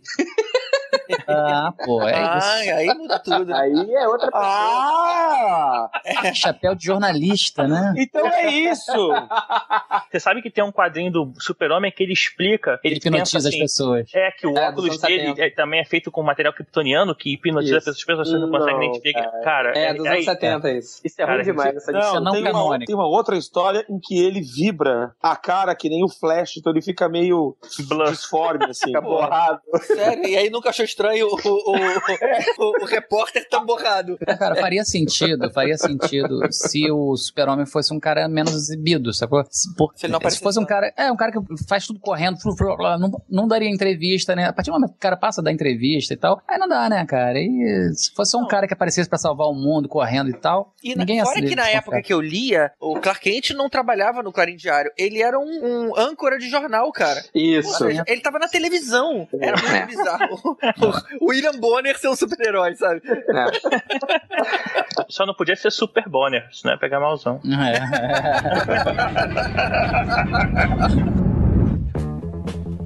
Parabéns! Aqui é Anderson Gaveta e eu queria dar meus parabéns pra você, ouvinte, que aguentou 100 episódios dessa bosta, não sacanagem, gente. Queria dar meus parabéns pra você, eu sei quanto é difícil produzir conteúdo pra internet e eu dou muito valor pra esse pessoal que produz com qualidade. Que venham mais um milhão de episódios e parabéns!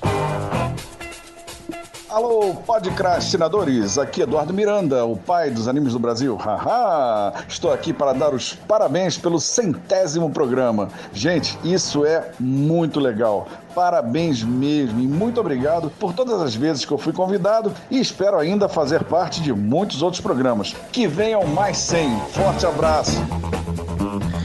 Pô, parabéns, 100 episódios, anos aí nas caminhadas intergalácticas. Pô, que tenham, venham mais 100, mais mil. Parabéns pra toda a galera aí, vocês são demais. Profundos conhecedores da- das ciências nerdísticas, né? Todos Jedis. Espero estar junto com vocês aí proximamente. Um grande abraço, parabéns aí e vida longa e próspera, apesar de eu gostar de Star Wars. Não, que a força esteja com vocês. Pronto, pronto. E um outro episódio da segunda temporada que foi muito querido pra mim foi a primeira vez que a gente gravou com um dos nossos convidados que eu mais gosto, o Alexandre Sherman, astrônomo-chefe do Planetário da Gávea. O episódio foi sobre realismo espacial. Pô, eu ouvi esse episódio também, esse foi um dos que eu não participei e eu ouvi e eu parei pra ver o Interestelar. Tipo, eu parei no meio porque assim, tava achando o papo tão maneiro quando vocês começaram a falar de Interestelar, eu falei, putz, peraí que agora eu fiquei interessado, vou querer ver esse filme. Fui ver o filme, sem brincadeira, acho que um ano depois e voltei pra ouvir o episódio do pedaço que eu tinha parado pra ver os comentários Ah, e maneiro. tal. Caraca. Então, pô, foi muito bacana, cara. E gostei muito do filme, cara. Gostei muito. Quer dizer, valeu a pena ter feito isso. E o Sherman ainda fala o que, que era certo, o que, que não era, como é. É. que era a gravidade nos filmes de espaço, falou das roupas, falou do som. Uma coisa legal do Sherman é que ele, pelo trabalho dele, né? Ele é astrônomo, ele trabalha lá, ele entende pra caramba. Só que não só é um cara que entende, como é um cara que é divertido de conversar, é um cara que gosta de passar o que ele fala e fala muito bem. É mesmo. Então não fica aquele, aquele negócio de, de um cara chato passando informação. Não, ele passa a informação, mas de um modo divertido. Não é professoral, Ele é né? bom. Pois é. E ele faz piada, né? Ele brinca. Não, e, a- e a- ele é nerd também, ele fala, ele curte X-Men pra caralho. Se você falar de X-Men com ele, ele tem, sabe a porra toda. Star Trek também, né? E isso aí eu recomendo até a galera que é aqui do Rio, dar um pular no planetário no, nos finais de semana, que tem aqueles eventos lá. Se por acaso pegar uma palestra dele, cara, é muito show, vale a pena. É muito bacana. Maneiro. E nesse episódio a gente também falou do filme Gravidade e do final de 2001, Uma Odisseia no Espaço. Ou seja, eram todos os filmes que se propunham a ter um realismo espacial, que na verdade é o tema do episódio. Esse é um pecado mortal de que 99% dos filmes que envolvem viagem no tempo tem. Todo mundo conhece muito bem o, o paradoxo do avô. Qual evento que teve primeiro, né? Você volta no tempo, você mata seu avô, então seu pai não nasceu, você não nasceu, então você não voltou no tempo para matar o seu avô. Mas esse é um paradoxo, esse que, que o, o Interestelar retrata é um paradoxo mais violento ainda, que a gente chama em inglês de bootstrap paradox. Eu costumo traduzir como paradoxo do suspensório. Você não consegue se levantar puxando seu próprio suspensório. É impossível, você não, não consegue suspender a si mesmo, tem que vir um guindaste de fora, pegar o seu suspensório e, e subir você. Você com o seu braço, se puxar o seu suspensório para cima, você não vai sair do chão. Então, você não pode fornecer informação. Da, da onde surgiu essa informação? Se isso fosse possível, a coisa mais fácil do mundo seria construir uma máquina do tempo. Eu vou dormir hoje com a certeza que eu vou construir uma máquina do tempo. E eu acordo amanhã e debaixo do meu travesseiro tem todos os planos da máquina do tempo. Eu construo essa máquina do tempo seguindo os planos. A partir da máquina do tempo, eu desenho esses planos de novo e ponho na máquina do tempo e mando para o passado para debaixo do meu travesseiro. E da onde veio a ideia? Da onde veio a informação? Veio de lugar nenhum. Isso viola a segunda lei da termodinâmica descaradamente. Então você não pode mandar uma informação para o passado e essa informação ser crucial para você chegar ao futuro e mandar essa informação ao passado. Você cria um, um loop fechado onde não, não existe influxo, não existe entrada de energia para criar informação. Então isso é viagem no tempo 101, como se diria em inglês, né? E essa informação que você se refere foram aquelas coordenadas pro Connor, né, pro Matthew McConaughey, ter encontrado a, a instalação lá da NASA. É isso, né? Não, é tudo. Através do ponteiro do relógio, ele faz a garota resolver a tal da equação. E é o que vai resolver o mundo todo. Então, Entendi. quer dizer, na Terra, o campo gravitacional é sutil. À medida que você vai se afastando da Terra, vai para a órbita, o campo gravitacional fica menos intenso ainda. Então, é de se esperar que se você tem um relógio que tenha precisão muito boa, você consiga detectar uma diferença. Isso já foi detectado. Um relógio atômico de Césio tem precisão na casa de bilionésimos de segundo. Então você consegue perceber isso. No seu dia a dia, você não vai perceber nada. Você não diz que um astronauta envelheceu menos. O cara que vive em Júpiter, então, ele tá bem mais velho. Bem mais novo, né, na verdade. Ele vai estar bem mais morto, com certeza. A questão do buraco de minhoca, pelo que eu entendi do filme, esse buraco de minhoca foi construído pelos seres humanos evoluídos do futuro. Isso. E aí, de novo, eu pergunto: então por que a gente vai fazer um negócio lá na casa do caralho e não faz aqui do, na lua, né? Ah, vamos fazer direito. Lá né? em Saturno. Exatamente. Não, é dois anos pra chegar lá na boca do negócio. Pô, faz aqui do lado, rapaz. Faz aqui em Nova Iguaçu. Ninguém tá. tá faz na Argentina. Tem tanto lugar pra fazer buraco de minhoca. Mas assim, é, e, e em momento nenhum é explicado como é que você cria um buraco de minhoca de propósito, né? E isso não tem como explicar mesmo. O que, que é o buraco de minhoca? Vamos lá, fazer a, a, a famosa pergunta retórica. Quem aí sabe o que, que é um buraco de minhoca? Eu sei, mas acho que não pode falar nesse horário.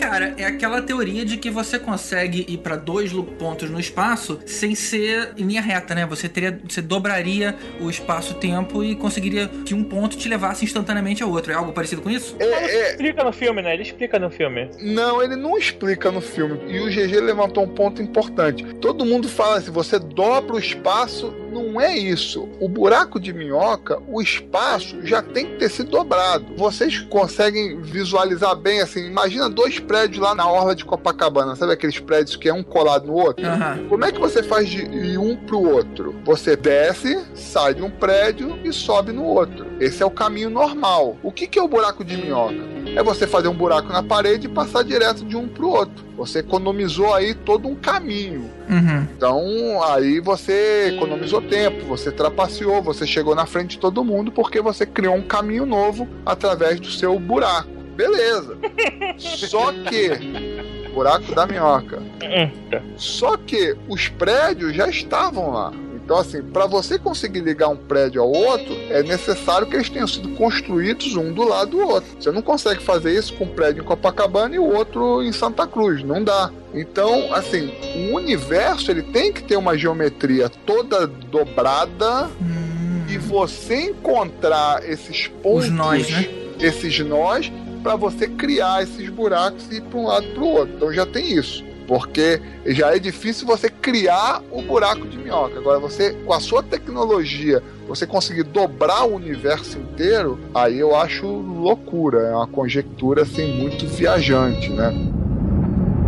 Tem dois episódios que a gente fez na terceira temporada é, envolvendo os filmes ligados à música. A gente fez um sobre filmes musicais, que é o La La Land, né? É o momento onde o cara é, para de falar e começa a cantar e todo mundo em volta começa a fazer coreografia junto e tal. E tem os outros filmes que são ligados à música, mas que não são nesse formato de pessoas cantando o roteiro. São filmes sobre música, né? Pois é, é, e a, ideia desse, inclusive, era porque era a época do Rock in Rio, então a gente pensou, vamos fazer um, um podcast sobre rock, filmes de rock, só que como o Rock in Rio sempre teve um monte de outros estilos também, então acabou que o nosso podcast também desvirtuou e falamos de outros estilos. É, eu acho os dois muito divertidos. A gente tinha de convidados o Leandro Medeiros e a Marcela Dias. A Marcela Dias, ela canta, ela é cantora e atriz, e teve um negócio muito maneiro que o GG fez, que teve uma hora que o Leandro pediu pra ela cantar a música do That Thing You Do, é, o filme lá do The Wonders, e o GG colocou na edição a base da música depois. É. Ficou muito legal o resultado. Vamos ouvir, vamos ouvir. Mas Marcela, fala um pouco pra gente, ou melhor, mostra pra gente um pouquinho dessa música do. Bom, mas é, é, é porque é bom, melhor em voz de homem, mas posso cantar um pouquinho. Né? A, a minha voz é um pouco grave, senão eu cantava.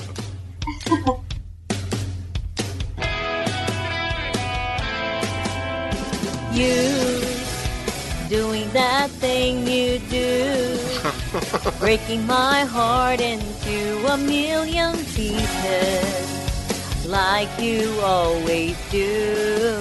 And you don't mean to be cruel. You never even knew about the heartache I've been going through. Well, I try and try to forget you, girl, but it's just so hard to do. Every time you do that thing you do. Cara, tô me concentrando muito pra não cantar junto. Eu não acho que é melhor ir pra de homem, não, cara. Mas, É, pô, essa música é muito Vale dizer né? que essa música aí é um grande hit. Eu toco essa música com a minha banda e, assim, é uma das músicas que a galera mais dança. E se a gente for parar pra pensar. A galera vai pra pista, É, né? A galera vai pra pista. E se a gente for parar pra pensar, é uma, é uma banda que não existiu. E a Marcela canta pra caramba. Pois né? é. E eu tava ouvindo esse novo. Esse episódio dos filmes de música é um episódio que, pra mim, é um negócio bastante legal, porque tem vários filmes que eu sou muito fã. Eu sou muito fã do, do Quase Famosos, eu sou muito fã da Fera do Rock. E foi nesse episódio que começou essa história do GG de colocar a musiquinha quando eu começo a contar histórias, porque em vários dos filmes eu tinha historinhas pra contar, porque afinal eram filmes que faziam parte da minha formação, da minha história. A gente, a gente já não aguentava mais as suas histórias, cara. Mas a gente entende, porque uma pessoa que vem da época do cinema mudo, quando vem filme com música, caralho, faz uma diferença, né? Aliás, a introdução desse foi legal porque é, o GG já mandou uma piada boa, porque ele falou, e aqui comigo afinando os, os instrumentos, e eu vou usar esta, esta mesma frase quando a gente falar de filme pornô. aí eu puxei uma frase e coloquei uma música de fundo, o Leandro botou só a música de fundo alto pra caramba, aí o GG resolveu musicar as entradas do Caruso e da, e da Marcela. Nós somos os podcastinadores. Eu sou o Gustavo Guimarães. E aqui comigo, lubrificando seus instrumentos. E eu vou usar essa entrada no dia que a gente fizer um podcast sobre filmes eróticos. Lubrificando seus instrumentos, cara. Então, eu, VS Parente. Ladies and gentlemen, the evening is over. We hope you all enjoyed yourselves and we'll see back you all again in 1974. Eu acho que na sua cabeça era bem mais maneiro, né? Pô, vocês não viram esse filme? Cara, a gente não ouviu a, A gente música. não ouviu a musiquinha de cachê de música que você botou aí. Tiny Dancer, do Elton John, Não, cara. é Tiny Dancer. Mas essa cena Não, é icônica do filme, gente. Pô, vou ter que mudar o. É, Não, vocês deixa aí. De que filme é? Quase famosos, Quase caramba. A cena que o cara vai recuperar lá o É a Russell minha Hamilton cena quando ele. preferida desse filme. Pois é, essa a do cena Tiny virou Dancer. videoclipe, que tá todo mundo puto no ônibus Cara, e aí. é muito Ah, que envolvido todo com mundo esse filme, canta cara. no ônibus. Ah, Muito. tá. Esse- eu queria fazer um podcast inteiro só desse filme, em duas partes, só pra falar de um caso famoso. Você não pode fazer esse podcast, porque só você queria ouvir esse podcast. Se você fizer, você vai eliminar o seu público. Cara, o filme é legal, mas ele não é tão legal.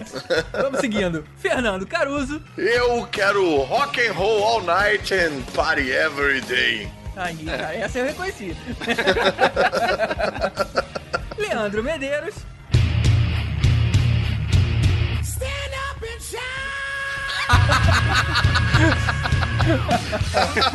Sensacional. Essa foi boa, essa foi boa. E Marcela Dias. When I'm gone, when I'm gone, you're gonna miss me when I'm gone. You're gonna miss me by my hair, you're gonna miss me everywhere. You're gonna miss me when I'm gone. Tá vendo a Aí, pô, aí, É Por aí, isso que eu tô aqui Sa- hoje. na moral. Pra ouvir a Marcela. cara, aí, pô, aí é muito injusto, né, cara? Dar Chamar profissional pra parada, bicho. Foi nesse episódio que teve outra indicação de um filme que eu não tinha visto, que vocês fizeram, que era o Pitch Perfect, a escolha perfeita, e que eu guardei pra ver. Fiquei procurando esse filme, não achava em lugar nenhum. Finalmente ele voltou na programação aí dos telecines ou do sei lá o que, que eu peguei na, na Sky e, e assisti pela primeira vez esse filme. Caralho, que filme foda, cara. Porra, fiquei muito fã desse filme.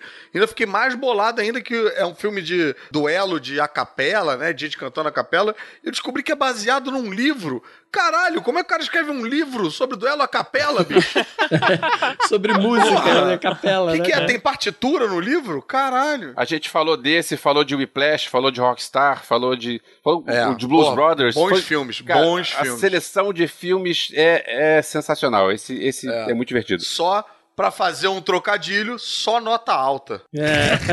Essa história do GG ficar editando coisas, também teve um outro é, episódio que a gente fez de filmes, porque eu gosto muito da Pequena Loja dos Horrores, mas não entrou nesse episódio porque a gente já tinha falado em vários outros. E eu dei um jeito de colocar ele de novo quando a gente falou de filmes que poderiam virar série, e eu tava explicando um pedaço do filme, e aí o GG colocou a música lá atrás, no início da minha explicação, pra quando acabasse de explicar, entrar exatamente o trecho da música que eu tava falando. Ah, é verdade. Parabéns, GG, a sua edição, ne- nesses momentos, fica sensacional. O timing é perfeito. Maneiro, maneiro. Maneiro. Agora, não confundir podcast de filmes musicais, que foi o nono da terceira temporada, com episódio de filmes de música, que foi o vigésimo da terceira temporada. Pode ouvir os dois, os dois são divertidos. É, São, velho, são. os dois. E os dois são muito maneiros. A arte do, do filmes musicais também ficou muito maneiro com Greasy. Ah, e, cara, verdade. esse podcast fez um sucesso absurdo de filmes musicais, do Greasy. Que, Assim, a galera, a gente, né, a gente não esperava muito e vi comentário no Facebook pra caramba na época, cara. Foi o, o post, acho que até hoje, que teve mais engajamento, cara. Mais É. compartilhamento, É. mais. Caramba, muito doido, né? E a gente achava que era um episódio mais de nicho, né? A gente ficou meio receoso e tal, e acabou que provou que a gente não sabia de nada. É, porque quando bota essa graxa na arte, ele desliza fácil, Ah. né? Você claramente consegue ver, nas horas que tem dança, a galera que tá em volta é bailarino mesmo. Assim, é uma galera que põe a perna lá em cima, que dá pirueta, que não sei o que, nananã. Até Então, destoa tipo, dos, dos atores. né? Não, destoa completamente. Na verdade, tem algumas coisas que destoam. Eu lembro na época que era modinha assistindo, passava em tudo quanto era sessão da tarde, tinha uma cena no início do filme que me incomodava tanto, e é uma cena tão idiota. A primeira cena do filme mostrava o John Travolta e o Olivia Newton numa praia, que a ideia seria que eles curtiram o verão juntos, e aí ela fala que tá indo embora. Mas essa hora, a hora que mostra eles se divertindo, a primeira cena, sei lá, digamos, chutando, é, são eles caminhando na praia, mas logo a segunda aparece ela com uma câmera fotográfica bem velha, né? O close tá nela, e a câmera vai abrindo e ele tá na frente de um castelo de areia que supostamente eles teriam feito. Aí ele até é, cai em cima do castelo e joga um pouco de areia nela. Só que esse castelo é mega produzido, sabe? Tipo assim, tem torres, tem fosso, tem ponte, tem duas bandeiras dos Estados Unidos em cada uma das torres. Cara, tipo assim, que, cara, aquele cara que faz é, estátua na areia da praia não conseguiu fazer um daquele jeito. da lua, Tonha da lua. Muito Não, isso- bizarro. isso é só- Cara, esse filme me lembrava Top Secret. Lembra quando os caras estão no mato tentando fazer uma maquete? Eles começam com um graveto e de repente você olha, tem um forte Apache do Playmobil ali, sabe?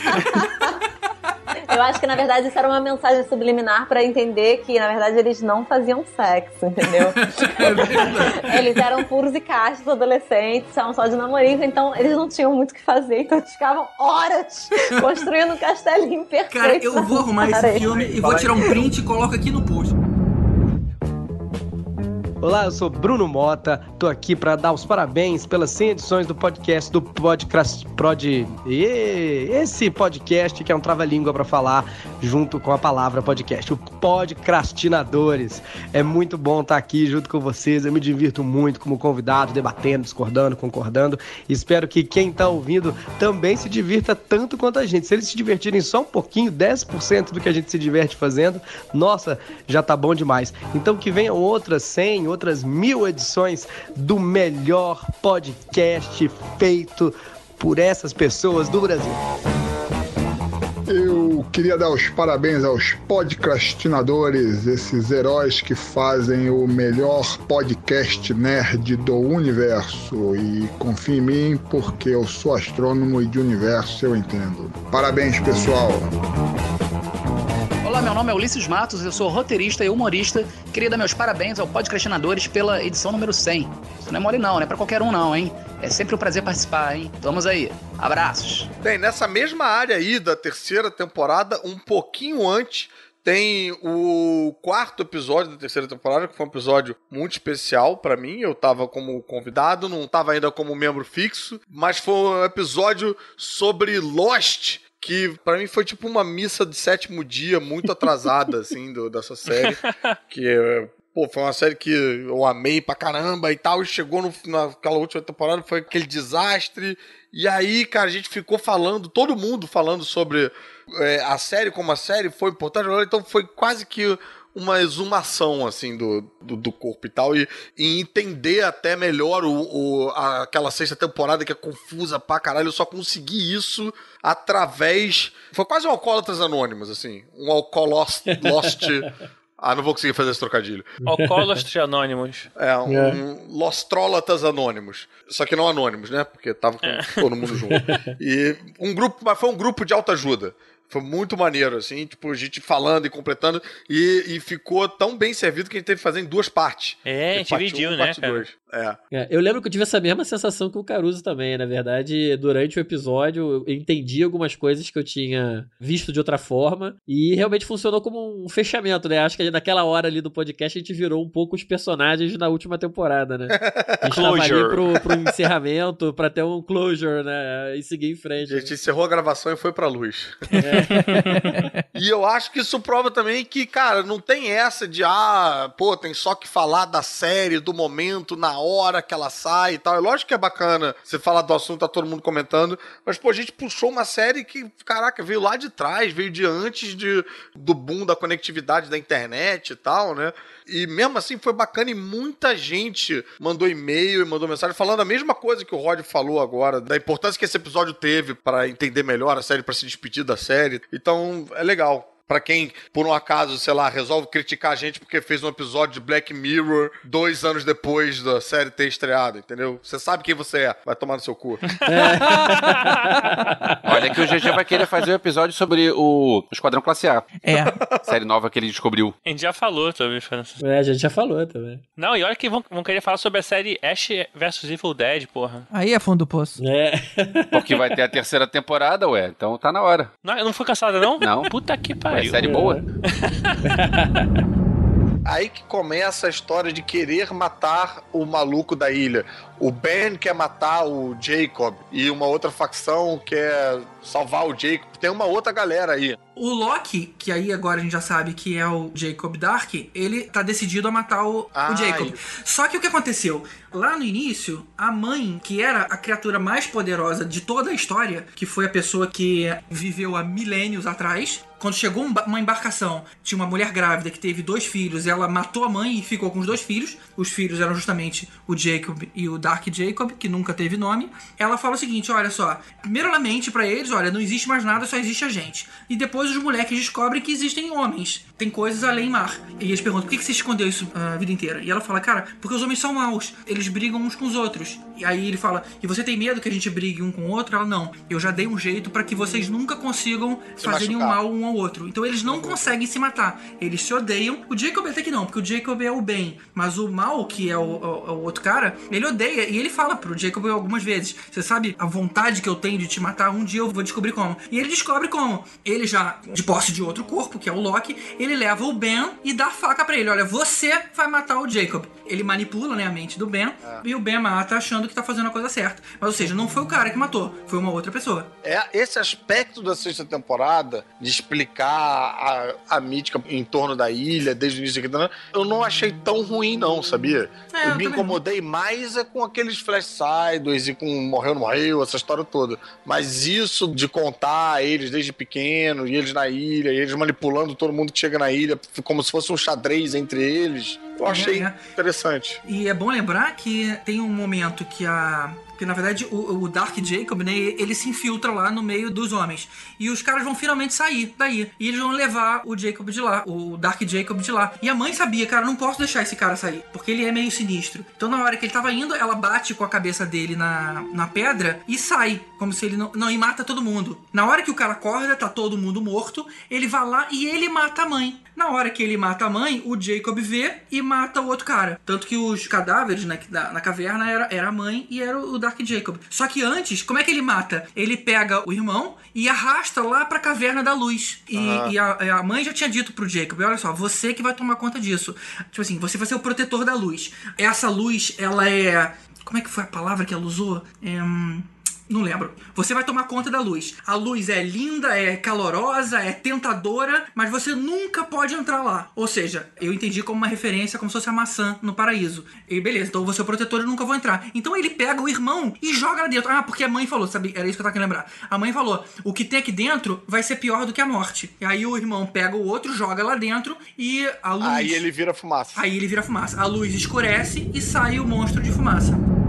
E sim, Lost a gente falou bem depois, né, do, do período que a série já tinha acabado, com Stranger Things, que é o episódio, minha próxima escolha de episódio, a gente foi bem em cima do, do, do hype ali. A gente acho É. que foi um dos primeiros episódios, um dos primeiros podcasts a, a lançar um episódio sobre a série. E o, o resultado ficou muito bom. Eu gosto muito desse Sim. episódio. A gente teve a participação do Afonso Solano também. É, que é muito bacana, é, mó showman o cara, É né? verdade, Pô, cara é verdade. Foi muito boa, muito boa. E a gente esmiuçou a série ali. Eu, eu vi de novo também esse episódio. A gente foi ali no, nos detalhes, teorias, elucubramos aí um monte de coisa. Foi muito boa a discussão. Vale a pena também revisitar. Esse é uma que vale a pena fazer na temporada 2 também. E engraçado você ter falado até do, do, do Stranger Things, porque a gente fala de Lost em Stranger Things porque foi uma dessas poucas séries mais recentes que deu aquele engajamento que Lost deu na gente, né? De você ficar querendo ver um episódio atrás do outro, de querer, sei lá, de ter essa pilha, assim, né? É, a gente faz essa comparação, né? De que teve o mesmo sentimento, é. né? Ali com, com o pessoal, com a galera, né? Esse episódio foi bem, foi recente, foi do final do ano passado, da a galera já tava com áudio bom.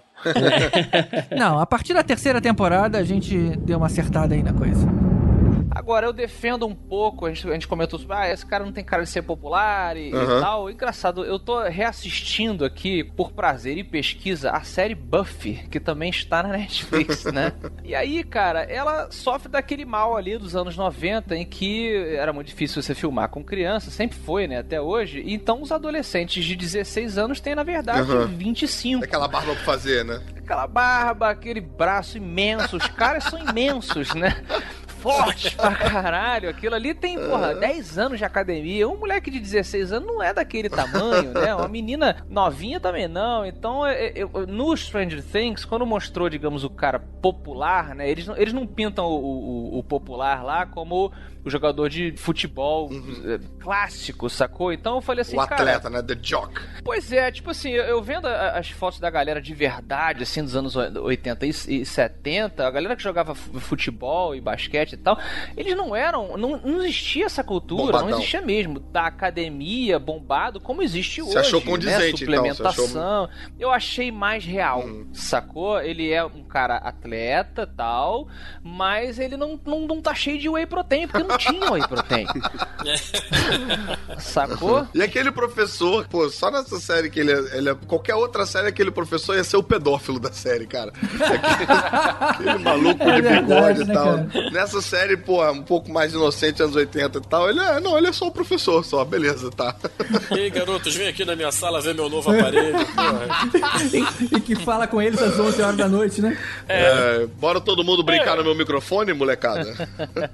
Mas é bacana porque também eh, mostra a inocência. É porque eu não sei se é inocência ou se hoje nós temos um olhar muito maldoso e problemático. É o raio problematizador. Sim. Será que não, não pode haver, cara, o professor que é interessado em, em- em iluminar as Não, crianças? pode, né? claro. Não, é porque a É cara engraçado. dele, cara, a cara dele é muito de sociopata. É o bigodinho, cara, é o bigodinho do- é. É, não, suéter por cima da blusa social, né? A gente foi muito traumatizado, né? Então não dá mais pra, enfim, ser tão inocente assim. Agora, vocês estavam falando há pouco tempo de episódio musical e tem um episódio que você, depois que você vai ouvir, você nunca mais vai ver Changeman da mesma forma, porque é o episódio que a gente gravou sobre Tokusatsu. Peraí, peraí, peraí. O- O, que, o que que tem a ver com musical, cara? Vocês vão entender por que musical. Porque vocês vão ouvir agora o Bruno Mota cantando o tema de Changeman. É, pode crer. e vocês nunca mais vão ver, ouvir Changeman da mesma forma. Cara, e foi muito divertido. Ainda é muito divertido. Aí é impressionante como a edição é muito acelerada. Tipo, ela tem uma coisa assim, o cara fala, vamos lá, vamos. Foi. Todo mundo sai de moto. Não tem, tipo, pega a É. moto, liga a moto. Todo mundo sai de moto e aí, de repente, todo mundo tá na porrada. Você não vê nego guardando a moto em algum lugar. Não tem. É uma, é uma edição É bem moderna, né? Bem moderna, exatamente, essa é a palavra. E a trilha é sensacional, uma guitarra bombando ali, bem anos 80. É bom até hoje. É bom eu até acho hoje. que sei cantar a música, quer dizer, eu acho que sei cantar. Eu, eu, sei, eu sei cantar e acho que era em japonês. Mete bronca, Bruno, vai. Esse é o seu momento, brilha. Semon e agaruse. Ja aku no gotsuma o ka ochita ze. Megute mi no do tekinaki no se. Chakahiro no yuga changeman a ijakirase. É, muito bem, legal. Yuga no narekiro. Sensacional. Lembrando É isso que. mesmo, você só errou no palavra ali, mas é. Não, é, teve uma É. conjugação de verbo que era pra você ter usado o gerúndio. Devo ter xingado a mãe de tantos japoneses. Não, é, ele errou em, cantar o tema de Change. Ah, só é. isso, né? E o tema Mas- original, lembrando que quem cantava era o, o Hironobu Kageyama, que quem é fã Claro. de anime vai Tava conhecer com ele ontem. o mestre que canta as aberturas de Dragon Ball Z e Soldier Dream do Cavaleiro do Zodíaco. O cara é mestre supremo e ele que cantava essa abertura do Change. E, e esse episódio é interessante que ele conta a história do, é com o Bruno Mota e com o Eduardo Miranda aí, cara, que é o pai dos animes no Brasil. O pai dos É. animes no Brasil, pois é. O incrível desse episódio é que o Eduardo Miranda conta pra gente como foram os bastidores da época que ele fez pressão pra trazer os primeiros tokusatsus pro Brasil. Na manchete. A gente ficava sabendo um monte de informação de bastidor, inclusive porque a gente nunca conseguia ver os últimos episódios aqui no Brasil. Puta, isso foi uma revelação, cara. Esse episódio foi a primeira participação do Bruno Mota também, que é meu amigo comediante de stand-up, a gente é amigo de, de mó tempão. De Eu mó tempão? Fiquei muito feliz de ter esse, esse casamento aí das paradas, porque a gente é muito amigo e já dividiu o palco pra cacete e tal, e, e ele também gosta dessas... Ele não é exatamente nerd, mas ele tem um, ele tem um pezinho ali, sabe? Ele é simpatizante aí da nerdice, sabe? E, cara, e foi um episódio que a gente ficou quase que vampirizando o Eduardo Miranda, perguntando coisa pra ele de- o tempo todo, né? Tipo, mas e não sei o que, e não sei o que lá. ah, O GG até meio que perdeu o controle. Foi quase a Marília Gabriela, É. gente, ali perguntando. É. Foi entrevista com o Eduardo Miranda, praticamente. Foi. o Não, a gente virou meio, a gente virou meio, meio grupo mesmo, meio fã, assim, né? Falando da parada. Isso foi bacana. E o Elvis não participou do Tokusatsu, né? Que ele, o, pra participar do Tokusatsu, ele tava sem saxo de fazer.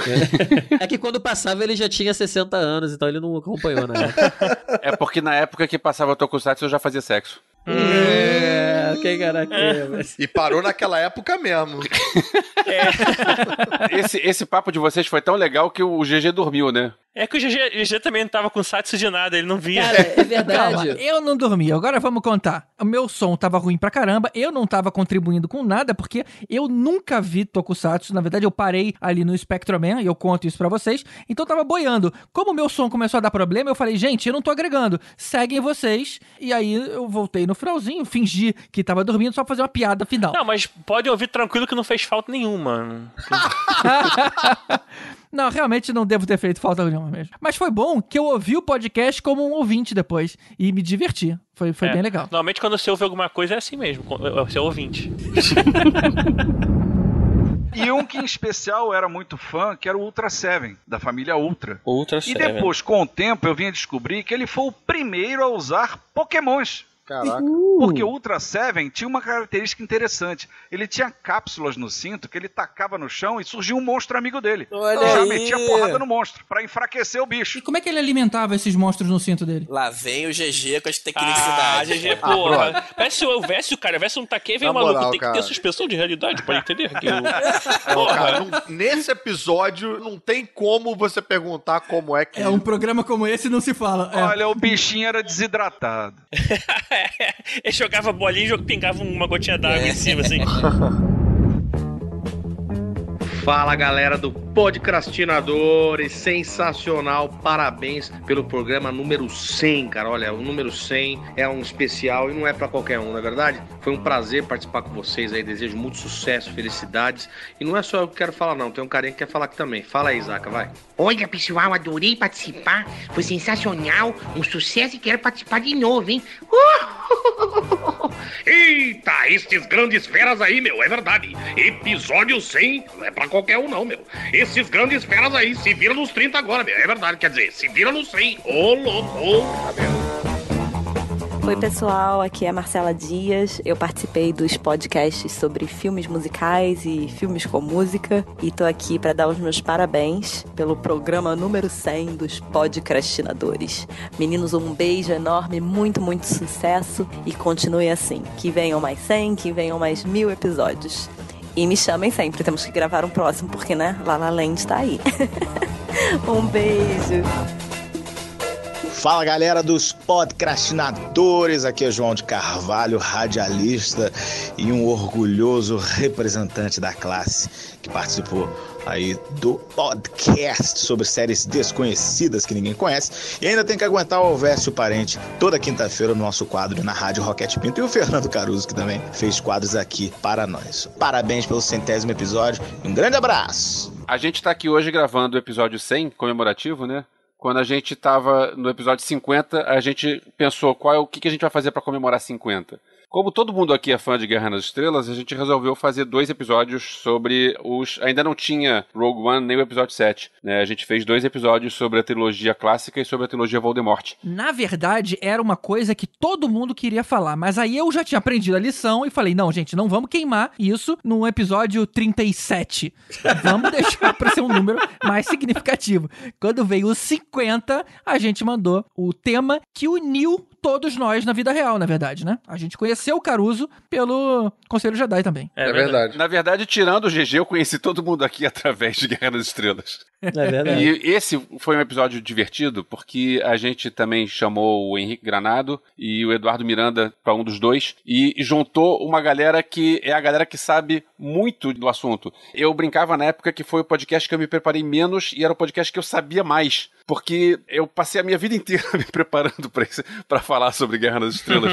então, é, era um monte de detalhes, um monte. E, e a gente tava conversando numa vibe que tava todo mundo do, da mesma, sabe? Foi fácil, todo né? Todo mundo fã heavy user. É. É, eu separei um trecho que para mim é um dos momentos mais engraçados de toda a história do podcast, que toda vez que eu ouço, eu já ouvi isso 350 vezes. Eu vou ouvir 351 e vou rir igual da primeira vez, que é o Eduardo Miranda indignado com o teaser trailer e depois com o que ele viu no, na trilogia Voldemort. Ao meu lado está aqui nosso querido e saudoso Oswaldo Lopes materializado, que vai me ajudar a canalizar todo do o meu ódio para esse episódio equívoco que infelizmente já começa errado no seu teaser trailer, que vocês até agora não mencionaram, talvez Ah. porque não queiram mostrar a verdadeira sacanagem que foi feita com os fãs. O capacete. Por ignorância, por vocês não saberem, vocês ignoram que existiu um teaser trailer. No teaser trailer fica bem claro que a figura icônica de Darth Vader é a roupa preta, ok? Então você tem lá. Eu vou recordar pra vocês. Aliás, GG, você pode colocar o teaser trailer pra que todos vejam o que eu tô falando. Beleza. Começa assim. Sim. Aí você tá vendo aquela porra daquela mesa subindo com o Vader e uma porrada de cena e ainda sem lógica. No fim, você ouve a voz do Imperador dizer assim: Lord Vader. Aí você ouve ele falando: Yes, Master. Right. Aí fudeu, amigo. É uma porrada de cena que deixa o fã com o cu dele caindo no chão, dizendo: Caralho, eu quero mais, eu quero é mais nessa porra, eu tô nessa vibe, eu tô contigo, cara. Pra você ver o moleque ajoelhar, tipo, vou pagar um boquete nesse velho, ele dizer: Agora vai ser Lord Vader, levanta. Ah, vai tomar no olho do cu. Porque não é mesmo. Esse filho da puta desse moleque não é o Darth Vader. E quem disser que o Darth Vader é um moleque com gorro, vai tomar no cu. Só isso, mais nada. Pode cortar essa porra, GG. Pode cortar essa porra, mas a verdade é essa. Eu, caralho, eu perdi a noção. fudeu. Não, cara. E o que, Tem e edição é foda, né? Você vê essa cena, aí quando você vai ver o filme, na verdade tá o Darth Vader e o Imperador almoçando, e o Imperador fala, Darth Vader, rice. Tá pedindo arroz, assim, né? Porra, dá pra ver Cara, a presença do Eduardo Miranda foi a grande cereja do bolo ali, né, cara? Ele perde o controle. Ele perde. É muito engraçado. É ele é muito total, emotivo né, no que se trata do assunto mais importante da vida dele pra ele. E o detalhe que a gente pode reparar depois é que nessa época ele era um hater total da trilogia prequel. E depois do episódio 7 ele passou a ser um lover da trilogia prequel. Então ele, ele virou o Mirandinha Paz e Amor depois. Eu acho que vocês. Todo mundo que ouvia esse episódio depois vê, o, vê sobre o prequel, vê sobre a trilogia clássica e depois ouve de Rogue One pra você ver como o Eduardo Miranda mudou. Apesar de a gente conseguir dar umas alfinetadas na- lá e, e às vezes ele. o, o antigo Miranda voltava à tona. Mas, mas ele ficou bem Voltava, contido na maior né? parte das vezes. A teoria é de que essa conexão fez com que o Anakin, pra sobreviver, porque ele sobreviveu a uma cirurgia que seria, sei lá, impossível de um ser humano lá, lá, sobreviver. Pra ele sobreviver, ele sugou toda a energia vital da Padmé. Ele matou a Padmé pra que ele pudesse viver. E eu acho legal porque o, Palpatine fala isso. Ele fala: parece que na sua sede de salvar você acabou matando ela. Óbvio, é só uma teoria, não, tá- não é canônico, não tá na tela, blá blá blá. É, porque pra mim ele matou ela quando estrangulou lá em Mustafar. Lá, né? Não, ele não matou ela ali. Não, mas já É- começou a morrer ali. Ela se fudeu toda ali. E depois ela acabou morrendo não, de amor. Não se fudeu tanto assim. Ah, É o- não? Uma grávida ser sufocada até o mais amargo fim? Ali talvez ela tenha morrido de desgosto. Ela falou, puta, esse, esse não é mais o cara que eu amo. Quando os robôs estão analisando ela lá na hora do parto, eles falam, ela não tem absolutamente nenhum problema físico. Parece que ela está morrendo porque perdeu a vontade de viver. Quer dizer, eles fizeram uma análise técnica, médica, e disseram que ela não sofreu nenhuma avaria física. Ah, É e ela boa- não sofreu nenhuma avaria psicológica lógica. É, pois é, o psicológico Sim, dela que sim, fez. Então, mas a até gente- ali ela pode ter não ter comido, tava no soro, não queria mais porra nenhuma da vida, caiu em depressão pré-parto, sei não lá. pode. O filme não deixa claro se ela morreu. Até porque quem, quem disse que ela morreu por falta de vontade de viver foi um ser mecânico. Não foi um Jedi que chegou e analisou a vida dela, de fato, a, a força de vida dela e disse que estava acabando. Foi um droid mecânico que analisou medicamente, viu que ela não tem problema nenhum e assumiu. Uma vez que ela não tem problema físico, ela só pode estar morrendo porque ela não quer viver mais. Então eu acho que faz mais sentido essa teoria. De que o Anakin sugou ela pra poder sobreviver à cirurgia. É, de certa forma, a, a força, a vontade dele de viver usou a, a conexão deles, assim. É poético, é poético. Mas essa que o Henrique falou até faz sentido porque eles trocaram muito midi-chlorians e Nabu. Ela engoliu vários midi-chlorians, né?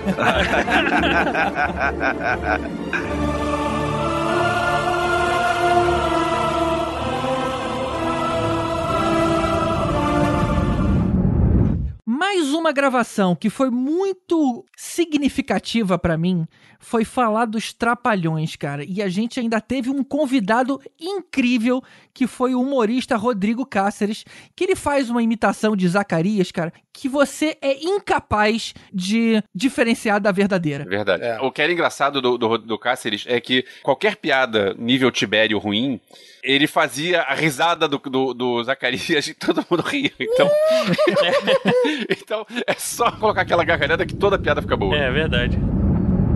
Essa separação aconteceu em 83. Eles deram uma brigada por questão de direito autoral, valores, essas coisas todas, e decidiram se separar. Na verdade, isso era meio que um blefe. As pessoas acharam, ah não, em cima da hora alguém vai ceder, mas ninguém cedeu, e realmente se separaram. Depois começou, é, nesse filme em 81, que o, né, que o Didi. Depois começou a produção artística com a empresa do, do Renato Aragão, que era a Renato Aragão Produções Artísticas, né? E aí, depois que essa treta aconteceu, o Dedé, o Mussum e o Zacarias montaram uma empresa deles, né? Demusa, Demusa, que era Demusa, Dedé Mussum pô, Zacarias. Perderam uma puta oportunidade de chamar a empresa de Os Três Palhões. Ai, que horrível. Três palhões. Salvou a piada! Caruso é fogo, Caruso é fogo.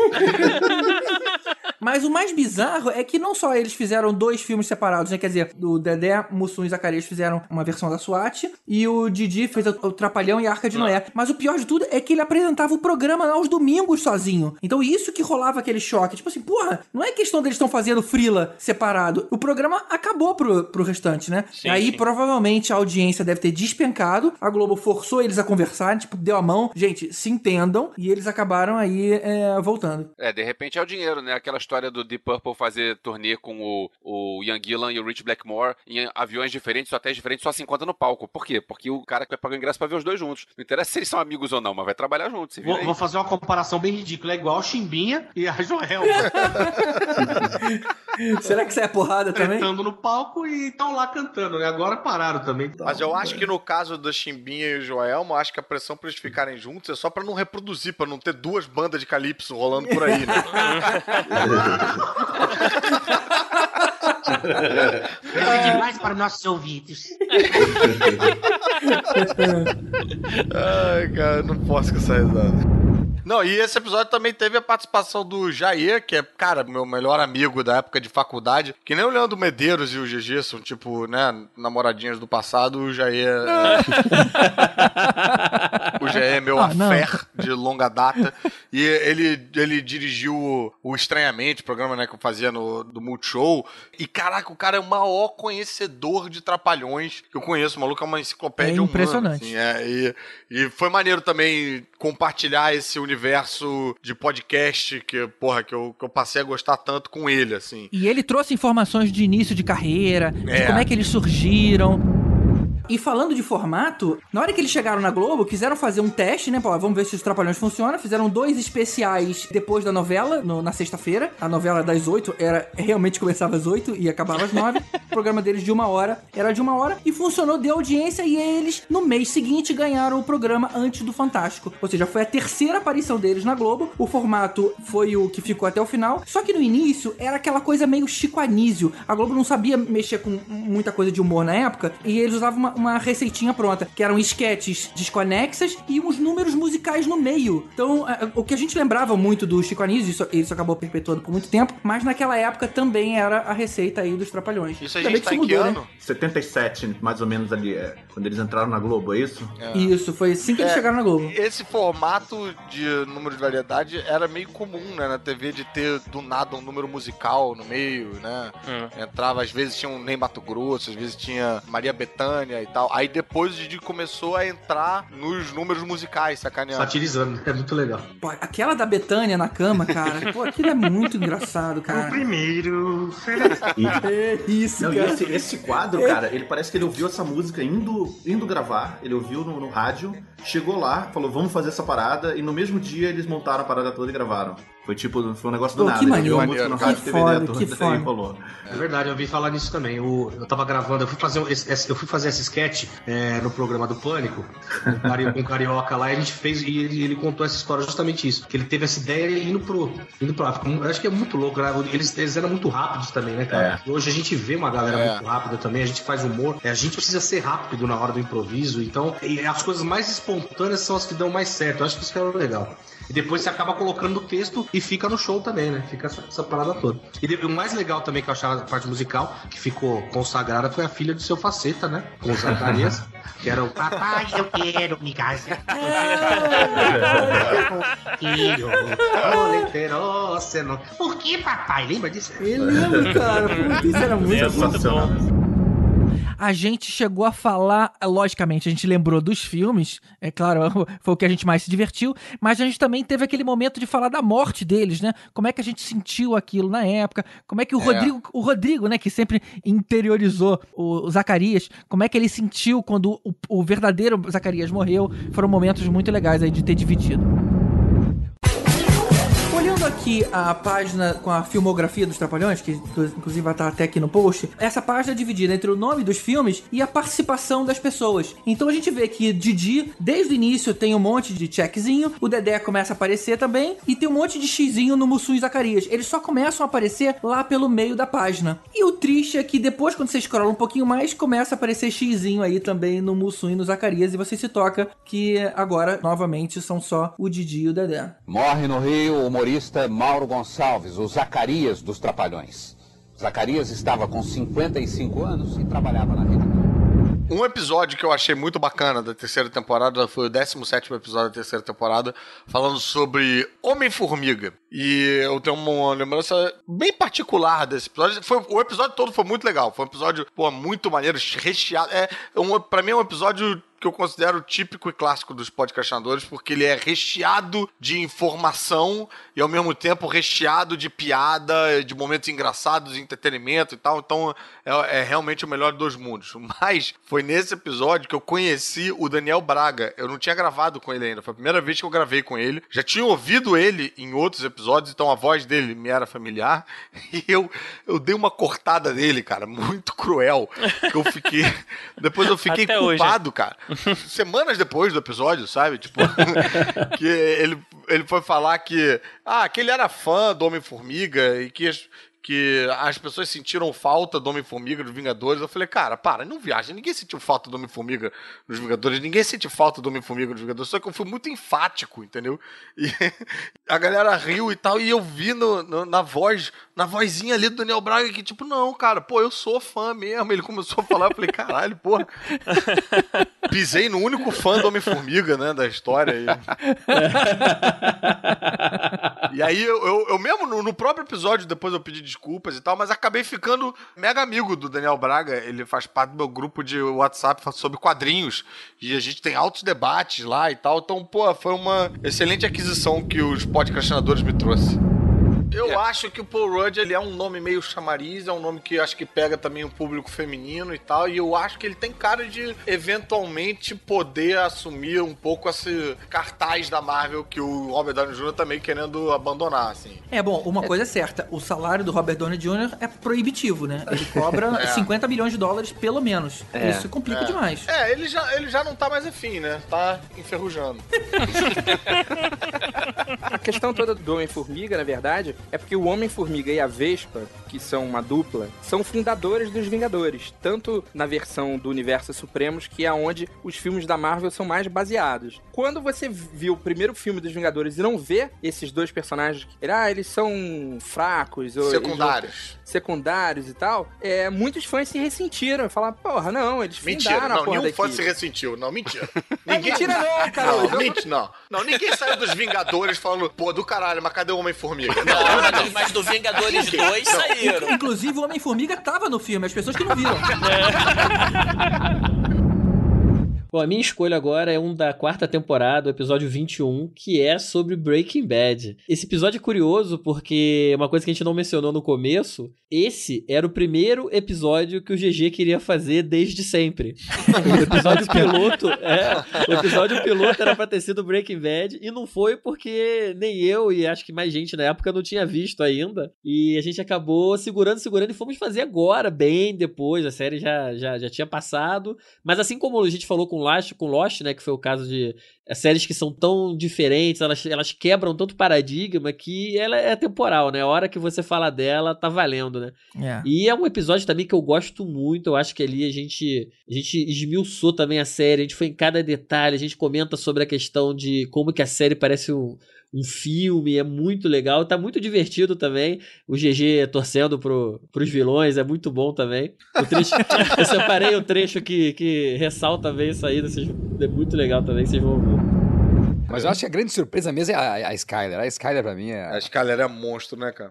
Ela é uma personagem que você, é, é, você tem prazer em odiar depois de um tempo, né? Porra, não, eu Aquela personagem dela, que. Ela não eu tá não, Eu não errada. odiei ela, não, cara. Nem quando ela traiu o Alt com o chefe lá. Eu achei que ela tava tão motivada ali. Não, eu achei, eu Ah, achei não, maneiro ela traindo ele. Eu acho ela uma personagem foda, mas ela se torna um pé no saco. Esse nome é que eu acho nada a ver com a Skyler. Que porra de nome é esse, cara? Pô, parece É. que ela vai desenvolver superpoderes a qualquer momento. E tinha minha irmã com um nome tão normal, né, Não, Marie? é, o é que o lar dela é o céu, tipo, entendeu? Ah, isso é verdade. A hora que a gente vê o quão importante é o personagem dela é a hora que ela se mostra a salvadora, né? Tipo assim, eu vou dar um jeito de lavar esse dinheiro. Então ela acaba virando o, o cérebro, né? Ali do casal, por incrível que pareça. E quando ela também. é, Aliás, que é o ponto de todo mundo faz, né? Tem o, o chuta o pau da barraca, né? Chuta o balde, né? Isso que é bacana. Todo mundo tem o seu o Breaking Bad durante o seriado. É, até ela, exatamente, né? Até ela. exatamente. É, ela, na verdade, ela passou a aceitar isso um pouco antes, né? A partir do momento que ela começou a falsificar os documentos do TED, no, no escritório lá Isso. de contabilidade, ela já começou a quebrar a lei ali, né? Ela já começou É, a exatamente. infringir a lei ali. E a partir dali, quando ela depois disso que ela vai descobrir do alto, vai descobrir da, da lavagem de dinheiro, das drogas. Pode fazer E aí ela aparentemente ela tem aquele, você tem que parar com isso, mas aceita. Não tem outro jeito, Mas né? assim, a Skylar, a Skylar ela me perdeu num ponto que não foi nem no, no I fuck that baixinho Aham. no ouvido do Walter, que aquele ali foi um filho da putice do E o caralho. nome desse episódio é IFT. É só. Ih, olha I só. fuck É, that. I fuck só. that, né? É. Agora, aonde a Skyler me perde é, na- é já mais pra frente, acho que até na, na última temporada mesmo, que ela fala pro Walter que ela só tá esperando o câncer voltar pra ele morrer. Nossa, ali não, cara. Aí, ali, ali foi putaria demais. tu não fala isso pro cara que tá doente, cara. E quando ela contrata os capangas pra assustar o Ted, cara, que foi muito engraçado aquilo. Cara, Cara, que quase matam o Ted, né? Engraçado, GG. O cara quebra o pescoço, cara.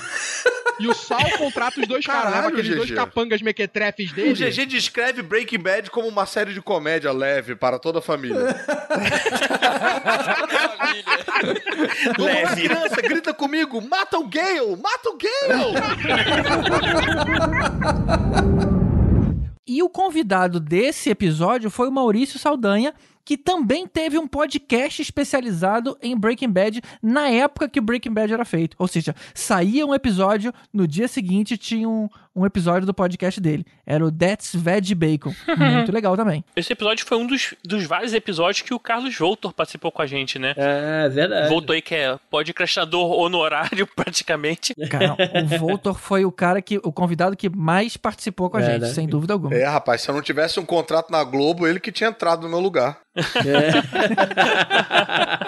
E esse episódio, assim, se você entrar no post, você vai ver uma foto do Caruso, de Heisenberg. Caralho, vocês botaram isso? A fotinha de cueca, claro. Caralho, não! Tá de cuecão, cara. Porra, cueca do Capitão América, bicho. Então você entra lá e clica que você vai ver. Antes que o Caruso apague. É. Aqui é o réu do MDM, tá na Gazeta, tá legal. Não, tô brincando. Eu tô aqui hoje pra parabenizar a galera aí do Podcrastinadores, Caruso, Gustavo, Elvésio, Rodrigo e Tibério, pela aí a marca sincera de 100 podcasts alcançados. É isso aí, galera. Continue com esse ótimo trabalho e não se esqueça que 100 podcast, hashtag o MDM fez primeiro. Valeu, galera. Até mais. Olá, galera. Quem tá falando aqui é o ator Daniel Braga. Eu vim aqui pra dar uns parabéns pelo centésimo episódio dos Podcrastinadores. Esse que é o podcast que mora no meu coração, que eu sou ouvinte assíduo, já fui convidado ocasional, tô até com saudade. Então, salve, salve, parabéns. E aqui vai o parabéns do Homem Pássaro.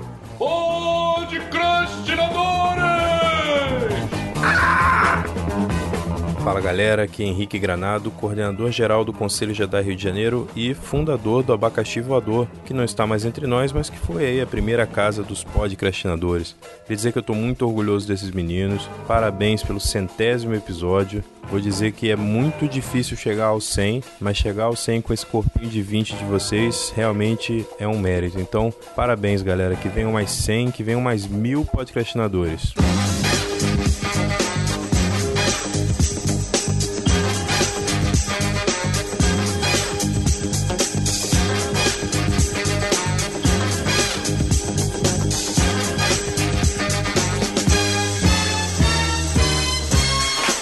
episódios foram os que a gente mais gostou e a gente mais queria dividir aqui com vocês, pra vocês procurarem. Quem não ouviu, vale a pena checar cada um desses. Mas a gente também gosta muito de experimentar novos formatos. A gente criou há pouco tempo um formato de debate, justamente para quando precisar sair um pouquinho aí de um filme ou série específico. A gente fez um debate sobre a guerra de estúdios e o excesso das franquias no cinema. A gente falou sobre a vida alienígena, o que aconteceria se vida alienígena fosse descoberta. Isso foi muito legal porque a gente chamou, logicamente, o Sherman, mas chamamos o Gabriel Tuller, que ele é um religioso. E aí a gente fez essa comparação aí entre ciência e religiosidade. Foi muito bacana também.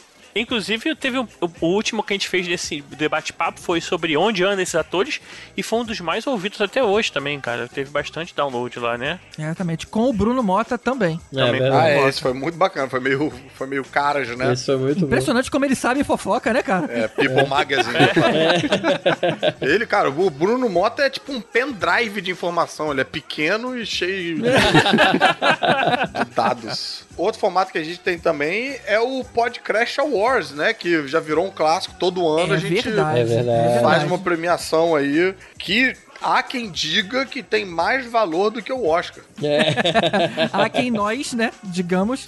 Sim. Posto que o Oscar já deu, por exemplo, o prêmio para Esquadrão Suicida, coisa que a gente não fez, né? Não. A gente deu de pior alguma coisa. A gente nunca errou envelope. Nunca, nunca. outro, outro que a gente também experimentou foi criar séries que não existem e que a gente pensou em ideias, filmes que a gente gosta que poderiam virar séries. Ah, ou isso foi muito maneiro. A gente pensou em adaptações de quadrinhos, adaptações de, de games pra virar filmes e pra virar Sim, a séries. gente- A gente criou filmes e criou séries. Na verdade, a gente fez de filmes que deveriam virar séries Isso. e filmes que deveriam existir. É um exercício de criatividade que a gente não só sugere o tema, mas a gente também escala elenco e ainda faz um, dá uma palhinha sobre o roteiro. É, e nessas o Rod tira onda, né, cara? Porra. é, né, cara? A escalação do Rod é, é, perfeita, cara. Foi ali que fundou Rod Wood, né? Rod Wood. Voltando um pouquinho, no final dessa temporada, a gente começou uma campanha de apadrinhamento do podcast, né? A gente tava precisando aí de uma ajuda para continuar a manter o podcast no ar. Ele começou a ficar caro, né? É, As pessoas começaram a baixar cada vez mais, aí a conta começou a vir alta. E a gente precisou muito da ajuda dos padrinhos que até hoje aí nos, nos acompanham, participam dos grupos, do postagens e comentários e tudo mais. E alguns deles fazem até umas coisas meio especiais. A gente já recebeu até uns teasers aí, uns. Porra, vale a pena vocês ouvirem aí, cara. A gente recebeu essa introdução que o cara fez a capela, cara. Fiquei impressionado. É muito boa.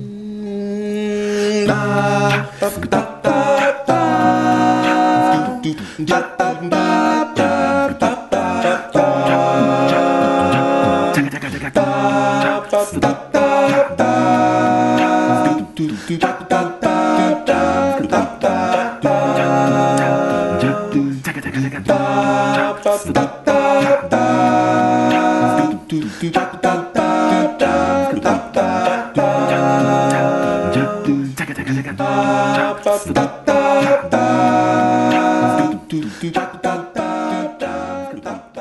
Pô, esse contato dos fãs é muito sensacional, né? Quem só ouve o podcast e não entra no site, não entra na página do Facebook, tá, tá aproveitando assim, pô, sei lá, 60% do que dá pra aproveitar dos podcastinadores, porque viram um fórum mesmo, os fãs conversam entre eles, na página rola várias discussões, né? Na página de Black Mirror, no, no episódio de Black Mirror, na página dos podcastinadores.com.br, começou uma discussão longuíssima sobre os limites da internet.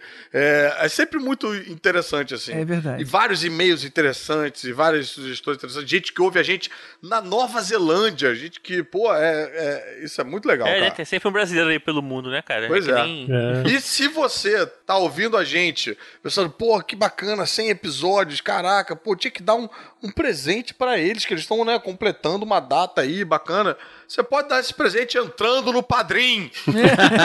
Escolhe o valor do presente que você gostaria de dar pra gente. É ah, se quiser ser só nesse mês, dá só nesse mês. Depois, se tiver podendo, dá no outro mês e tal. Mas, enfim, é importante pra gente chegar no episódio, do, no, do centésimo episódio. E falando em presente, a gente recebeu também um do Paulinho Siqueira, lá do CoachCast. Ele mandou um dia, ele gravou uma introdução com aquela voz de locutor dele e mandou por e-mail. Foi super engraçado e totalmente inesperado. De repente começa a nossa musiquinha e uma introdução que ele fez por vontade própria. Ouçam aí.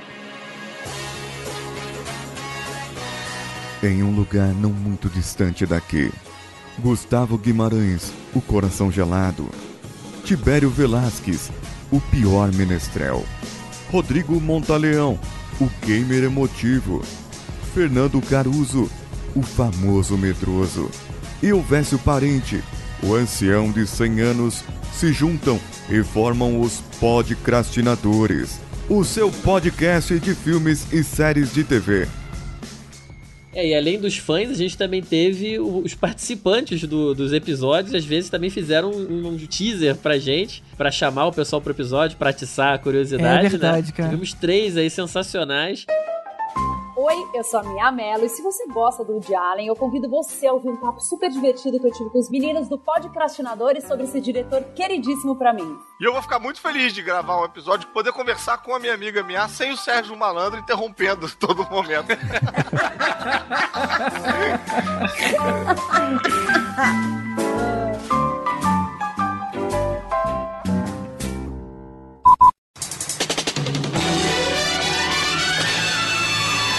Ô da poltrona, vê se você consegue adivinhar. O próximo podcastinador vai ser sobre o quê?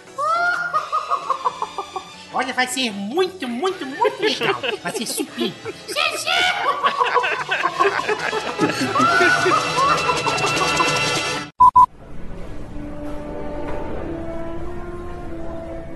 Bora, gente, vamos entrar. Tá na hora de gravar. Tá todo mundo aí já? Não, tá faltando nosso convidado. Cadê ele? Ali. Ô, homem ali no canto, cara. Maluco tá fazendo o que aí na janela, olhando pro nada, rapaz? Refletindo. Este cenário é uma contradição. Pelo que eu pude ouvir, o Podcrastinadores deveria ser um podcast divertido, mas as piadas não cumprem o propósito básico de fazer rir. No entanto, cada vez mais pessoas ouvem este podcast. É ilógico. Eu realmente não entendo os humanos. E que gerou é, o blooper, um dos bloopers mais engraçados, talvez o, o, mais engraçado de toda a história, porque ele gravou isso. A gente estava ouvindo, pô, maneiro, a voz do Spock falando um texto todo sério, falando do, do podcast. E aí o Caruso diz assim: faz a voz do Frikazoid. Aí ele leu o mesmo texto do Spock com a voz do Frikazoid. É muito Esse é bom. um daqueles momentos que eu ouvi 350 vezes e vou rir todas as vezes que eu ouvi de novo. Pô, isso foi um sonho realizado, cara. Gravar com o Frikazoid. Já que o Elvis lembrou dos bloopers, vamos colocar aí uma coletânea de bloopers pra encerrar também o episódio. Acho que tem bastante a ver. Acho que a gente. Acho que foi. Cobriu foi tudo, bacana. cara. Acho que cobriu tudo. A gente cobriu tudo mesmo. Uma pena que não teve o, o mal. O mal, né? E mal conseguiu falar, né? É, Menos mal. Acho que ele tava com mau contato lá, né? A participação dele foi de mal a pior.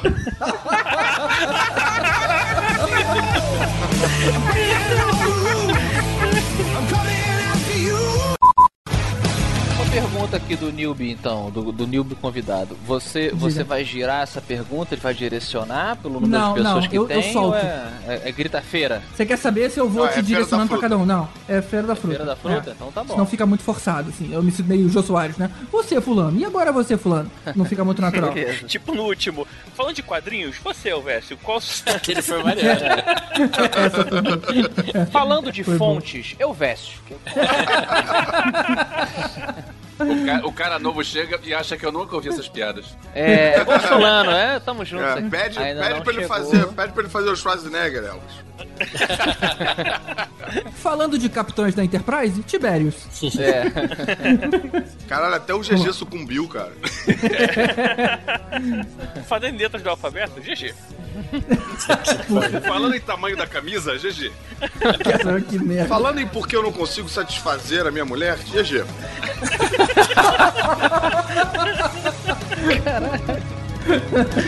Agora sim, agora está quente aqui. Vamos lá. É, tipo assim, qual foi daquilo? Qual, qual foi a ideia? Eu, eu não. Olha só, posso dar uma parte? A, Concepção euge- imaculada. a eugenia acontece, é raro. Existem É, a raros última casos. vez aconteceu há dois mil anos, né? Ah, não. Se você pesquisar, não, não, não, não. Se você pesquisar, existem mulheres que de repente plimba, parece grávida. Por quê? Porque dentro dos órgãos ela carrega os dois gametas. O masculino. Desde que existe a mentira, existe a. Vai lá, explica mesmo. Vai lá, conta aí. Gente, vamos ouvir a explicação que a mulher do Miranda deu pra ele?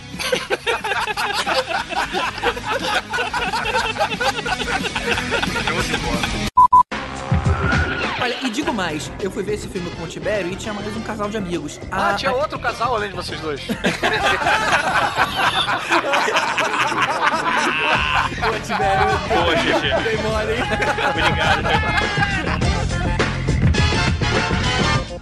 Ô, Marcela, é Marcela Pinto ou Marcela Dias? É, na verdade. Então, gente, o pinta do meu pai.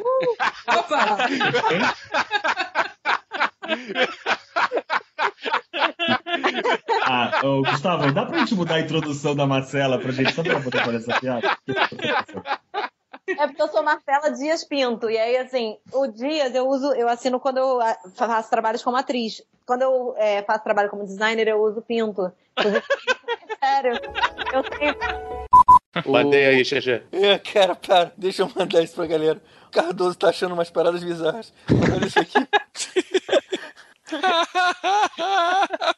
Caraca, bicho, sério. Ó, mas tá bem caracterizado, pô. Pô, mas a Smurfette é do tamanho do Gargamel, cara. É pra poder fazer um gargamel ali na posição. Gargarejo. Senão vira piada da formiguinha e do elefante, cara. Ela não é Gargamel, ela tá de pé, cara. Cara, vocês não têm noção. Tem paródia pornô do American Dad. Nossa senhora, cara.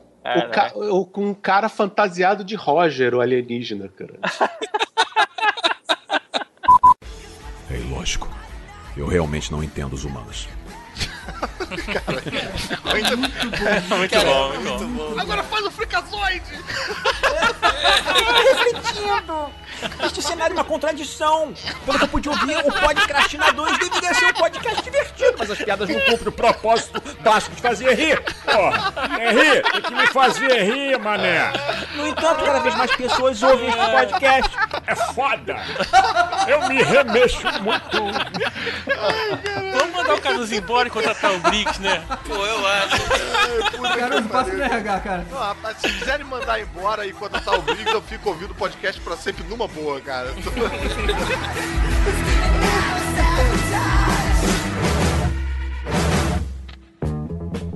Olá galera, aqui é o Afonso 3D e eu gostaria de parabenizar a esses procrastinadores podcastianos, galera do Podcastinadores, parabéns aí pelos 100 episódios. Foi uma honra ter sido o primeiro convidado. Se quiser me chamar, é só me chamar de novo. Adoro falar besteira online para as pessoas depois ficarem me julgando. E que venham mais 100, mais 200, 300 episódios aí para vocês aí, galera. Um abração a todos e parabéns aí por essa luta e pelo bom trabalho. Fala galera do Podcastinadores, aqui é o Cassiano Pinheiro do Mundo Gonzo. Pô, 100 programas, hein? Parabéns, continue assim. O podcast mais legal de cinema, cultura pop que tem. Fico muito feliz pelos convites, bem legal mesmo. Entra lá no Mundo Gonzo, hein? Não esquece de mim. Abraço, qualquer coisa. Falar de quadrinhos, heróis, é só me chamar. Estamos aí e parabéns. Saudações ouvintes do Podcrastinadores. É muito legal estar aqui no episódio número 100. Aqui quem fala é Léo Lopes do Radiofobia, da Radiofobia Podcast Multimídia, e eu não poderia deixar de invadir aqui a sintonia dos podcastinadores para parabenizar essa galera por 100 episódios, porque só quem passou dos 100 sabe o parto que é você sobreviver aí, no caso, a cinco temporadas já, os caras fazendo podcast. Eu já tô aí há oito anos, espero que os caras tenham pique para chegar nos oito anos. Vem que a gente tá aqui e eu quero deixar aqui o meu abraço apertado apertado por trás de ninguém menos do que Fernando Caruso, cara do Zóio, Gustavo Guimarães, o Elvésio, também o Rodrigão e o Tibério. Parabéns. A gente aqui na Radiofobia tem a honra de ter contribuído um pouco ao longo dessas cinco temporadas com a produção do novo site, né? A gente que foi contratado para fazer o novo site, nós que merecemos aí a confiança dos caras para produzir esse site novo que você aí tá utilizando para poder entrar nos posts, clicar nos links, que você assina o feed. A gente produziu esse site com muito esmero, com muito carinho. Mais uma vez eu agradeço aos meus amigos pela confiança, dizer que a gente está aqui, parceiraço de sempre, esperando que a agenda de vocês aí libere pra gente fazer, quem sabe esse ano ainda, uma surubinha, meu amor, delícia! Olha só, fazer um podcast de surubinha lá no Radiofobia. Vocês sabem que a gente gosta de fazer uns crossovers e quem sabe a gente mereça recebê-los lá em breve pra gente falar sobre vocês, né? Lá no Radiofobia, o convidado é o tema, então vocês vão falar tudo aquilo que o ouvinte do Podcrastinadores sempre quis saber a seu respeito, mas nunca teve coragem de perguntar, ou mesmo que perguntasse, vocês não iam responder. Segura essas perguntas aí para responder lá no crossover, que com certeza vai rolar. Espero que vocês aceitem o convite no Radiofobia. Fica aqui o meu grande abraço, parabéns pelos 100 episódios e que venham mais 100 no que precisar. Conta com a gente lá na Radiofobia, é só chamar que a gente aparece batendo continência. Um abraço na boca de todo mundo e até mais. Les, les, les, les. Realmente foram 100 episódios de muita, muita diversão que não se faz sozinho, né? Então, cara, fica aí, tô falando por todos quando eu digo muitíssimo obrigado por todos os convidados que toparam participar com a gente, muitos que participaram sem saber do que se tratava e, e, e se encantaram e voltaram várias vezes. Obrigado a todo mundo que fez parte do podcast. Um obrigado especial à Roberta Maná, que saiu e deu espaço para eu entrar. Fica aí meu agradecimento pessoal a ela. Obrigado a todos os ouvintes, todos os downloads, todos os ouvintes que baixaram o episódio e, e, e viram, se divertiram, apagaram e baixaram de novo, que aí deu mais números de download pra gente. Então, se quiser fazer isso também, fica à vontade. F5 é o que manda. e obrigado também a, aos nossos padrinhos, né, cara, que ajudaram a gente a, a chegar aqui no centésimo episódio e obrigado aos futuros padrinhos também. Precisamos de vocês pra chegar no 200 também. Né? Precisa muito de vocês. Obrigado ao Alexandre na edição, a galera, a galera toda que ajudou na edição, ao Marcelo Pereira que fez as artes todas. Pô, um, um obrigado coletivão aí. E, em particular, eu queria também dar o meu agradecimento aí a vocês por vocês terem me chamado. Me divirto sempre, cara. É sempre um prazer estar aqui rindo com vocês e, e, brincando de fazer rádio na internet. Cara, o prazer é nosso. Eu acho que o grupo cresceu muito depois que você entrou. A gente finalmente conseguiu ter piadas de qualidade. Sacanagem que eu vejo, ele sempre tentou, cara. e da mesma maneira que a gente disse lá no início que nós seremos podcastinadores pelo tempo que quisermos ser podcastinadores, é com muita dor no coração que a gente comunica a vocês que hoje mais um de nós deixa o grupo. Pois é, pessoal, e é, assim como aconteceu com a Roberta no passado, chegou agora a minha vez também de estar tá dando adeus a esse projeto tão querido que. Não, adeus não, adeus não. Até logo. Até, é, logo, até logo. Como, como, membro fixo, pelo menos, vai. Ah. É, que estamos aí há, há cinco anos nessa estrada, batalhamos desde o começo, crescemos pra caramba. Acho que a gente alcançou o nosso, a nossa posição aí um pouquinho no, no, nos corações dos ouvintes, né? E infelizmente é, é... Isso tem um preço, né, cara? Isso tem um preço, né? E quem acompanha desde o começo, acho que percebeu que eu venho sumindo, né? Principalmente nos últimos dois, três anos, eu dei uma sumida que acabou que ultimamente eu mais falto do que participo, né? Eu ainda tentei é, conciliar aí a, a, vida pessoal com o podcast, mas nesse meio tempo de, de cinco anos de estrada eu eu me mudei para São Paulo, eu comprei apartamento, eu tive filho, que foi um dos maiores é, é, motivos de eu hoje estar tá, tá, tá fazendo essa saída aí do, do time fixo, né? E, e, no meio disso tudo eu ainda tentei forçar o máximo de não sair de cara, né? Vou, vou continuar até onde dá, vou tentar, mas chegou um ponto que já não, eu já não conseguia mais acompanhar o ritmo do pessoal. E agora fica o meu agradecimento que vocês não sabem como que a dedicação que, que Tibério, GG, Elvésio, Caruso, que esse pessoal tem com esse programa. É um trabalho grande aí de todo mundo, de pesquisa, de rever filme, de, de correr atrás de informação na internet, do GG principalmente de edição, de todo mundo que colabora. A gente pegava trilha de música, pegava trilha de filme, trecho de, de diálogos para colocar. É um trabalho gigante que vocês não têm ideia e que todo mundo faz isso aqui de, de coração, ninguém ganha nada por isso, a gente ganha contribuição do padrinho, mas é para manter o negócio no ar mesmo. E o pessoal faz isso de coração, tá? Tá em boas mãos, em ótimas mãos, como sempre esteve.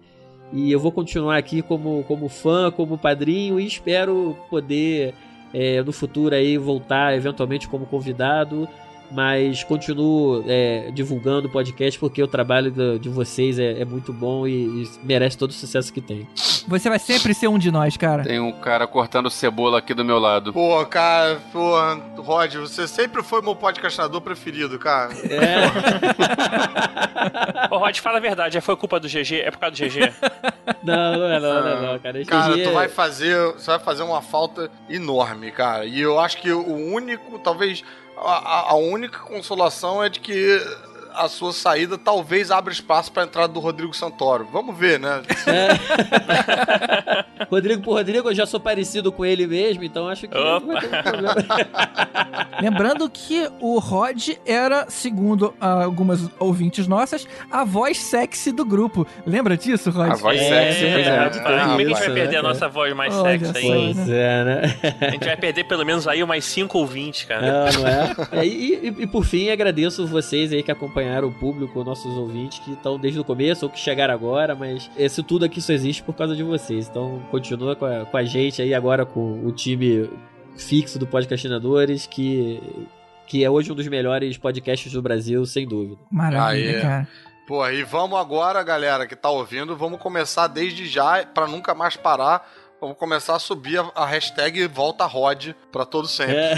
Volta Rod. Volta Rod e alguém guarda as cebolas que estão cortando aqui do meu lado. Oh, oh, que fofo. É, eu até proponho uma, uma hashtag alternativa que é o site Ibério, né? Então, mas vamos primeiro pro Volta Rod e aí a gente vê.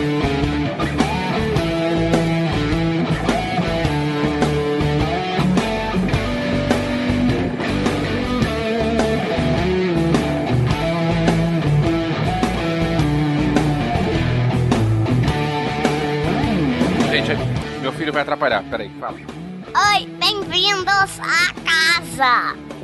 Obrigado! Elvis, Elvis tá tipo aquele correspondente da BBC News.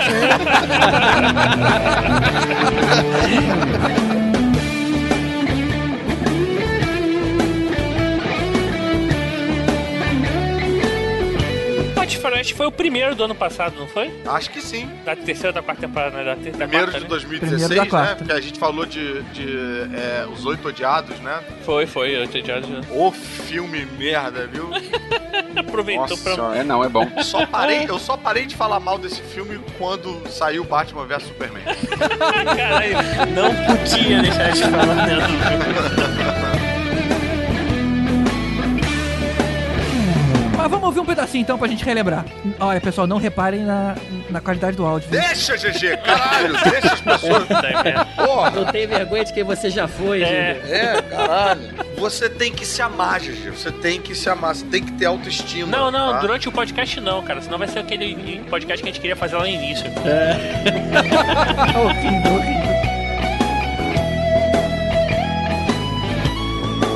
Parece que o, o Alex Toth, criador, era, era meio chegado, né? O nome original era até Space Gosto muito.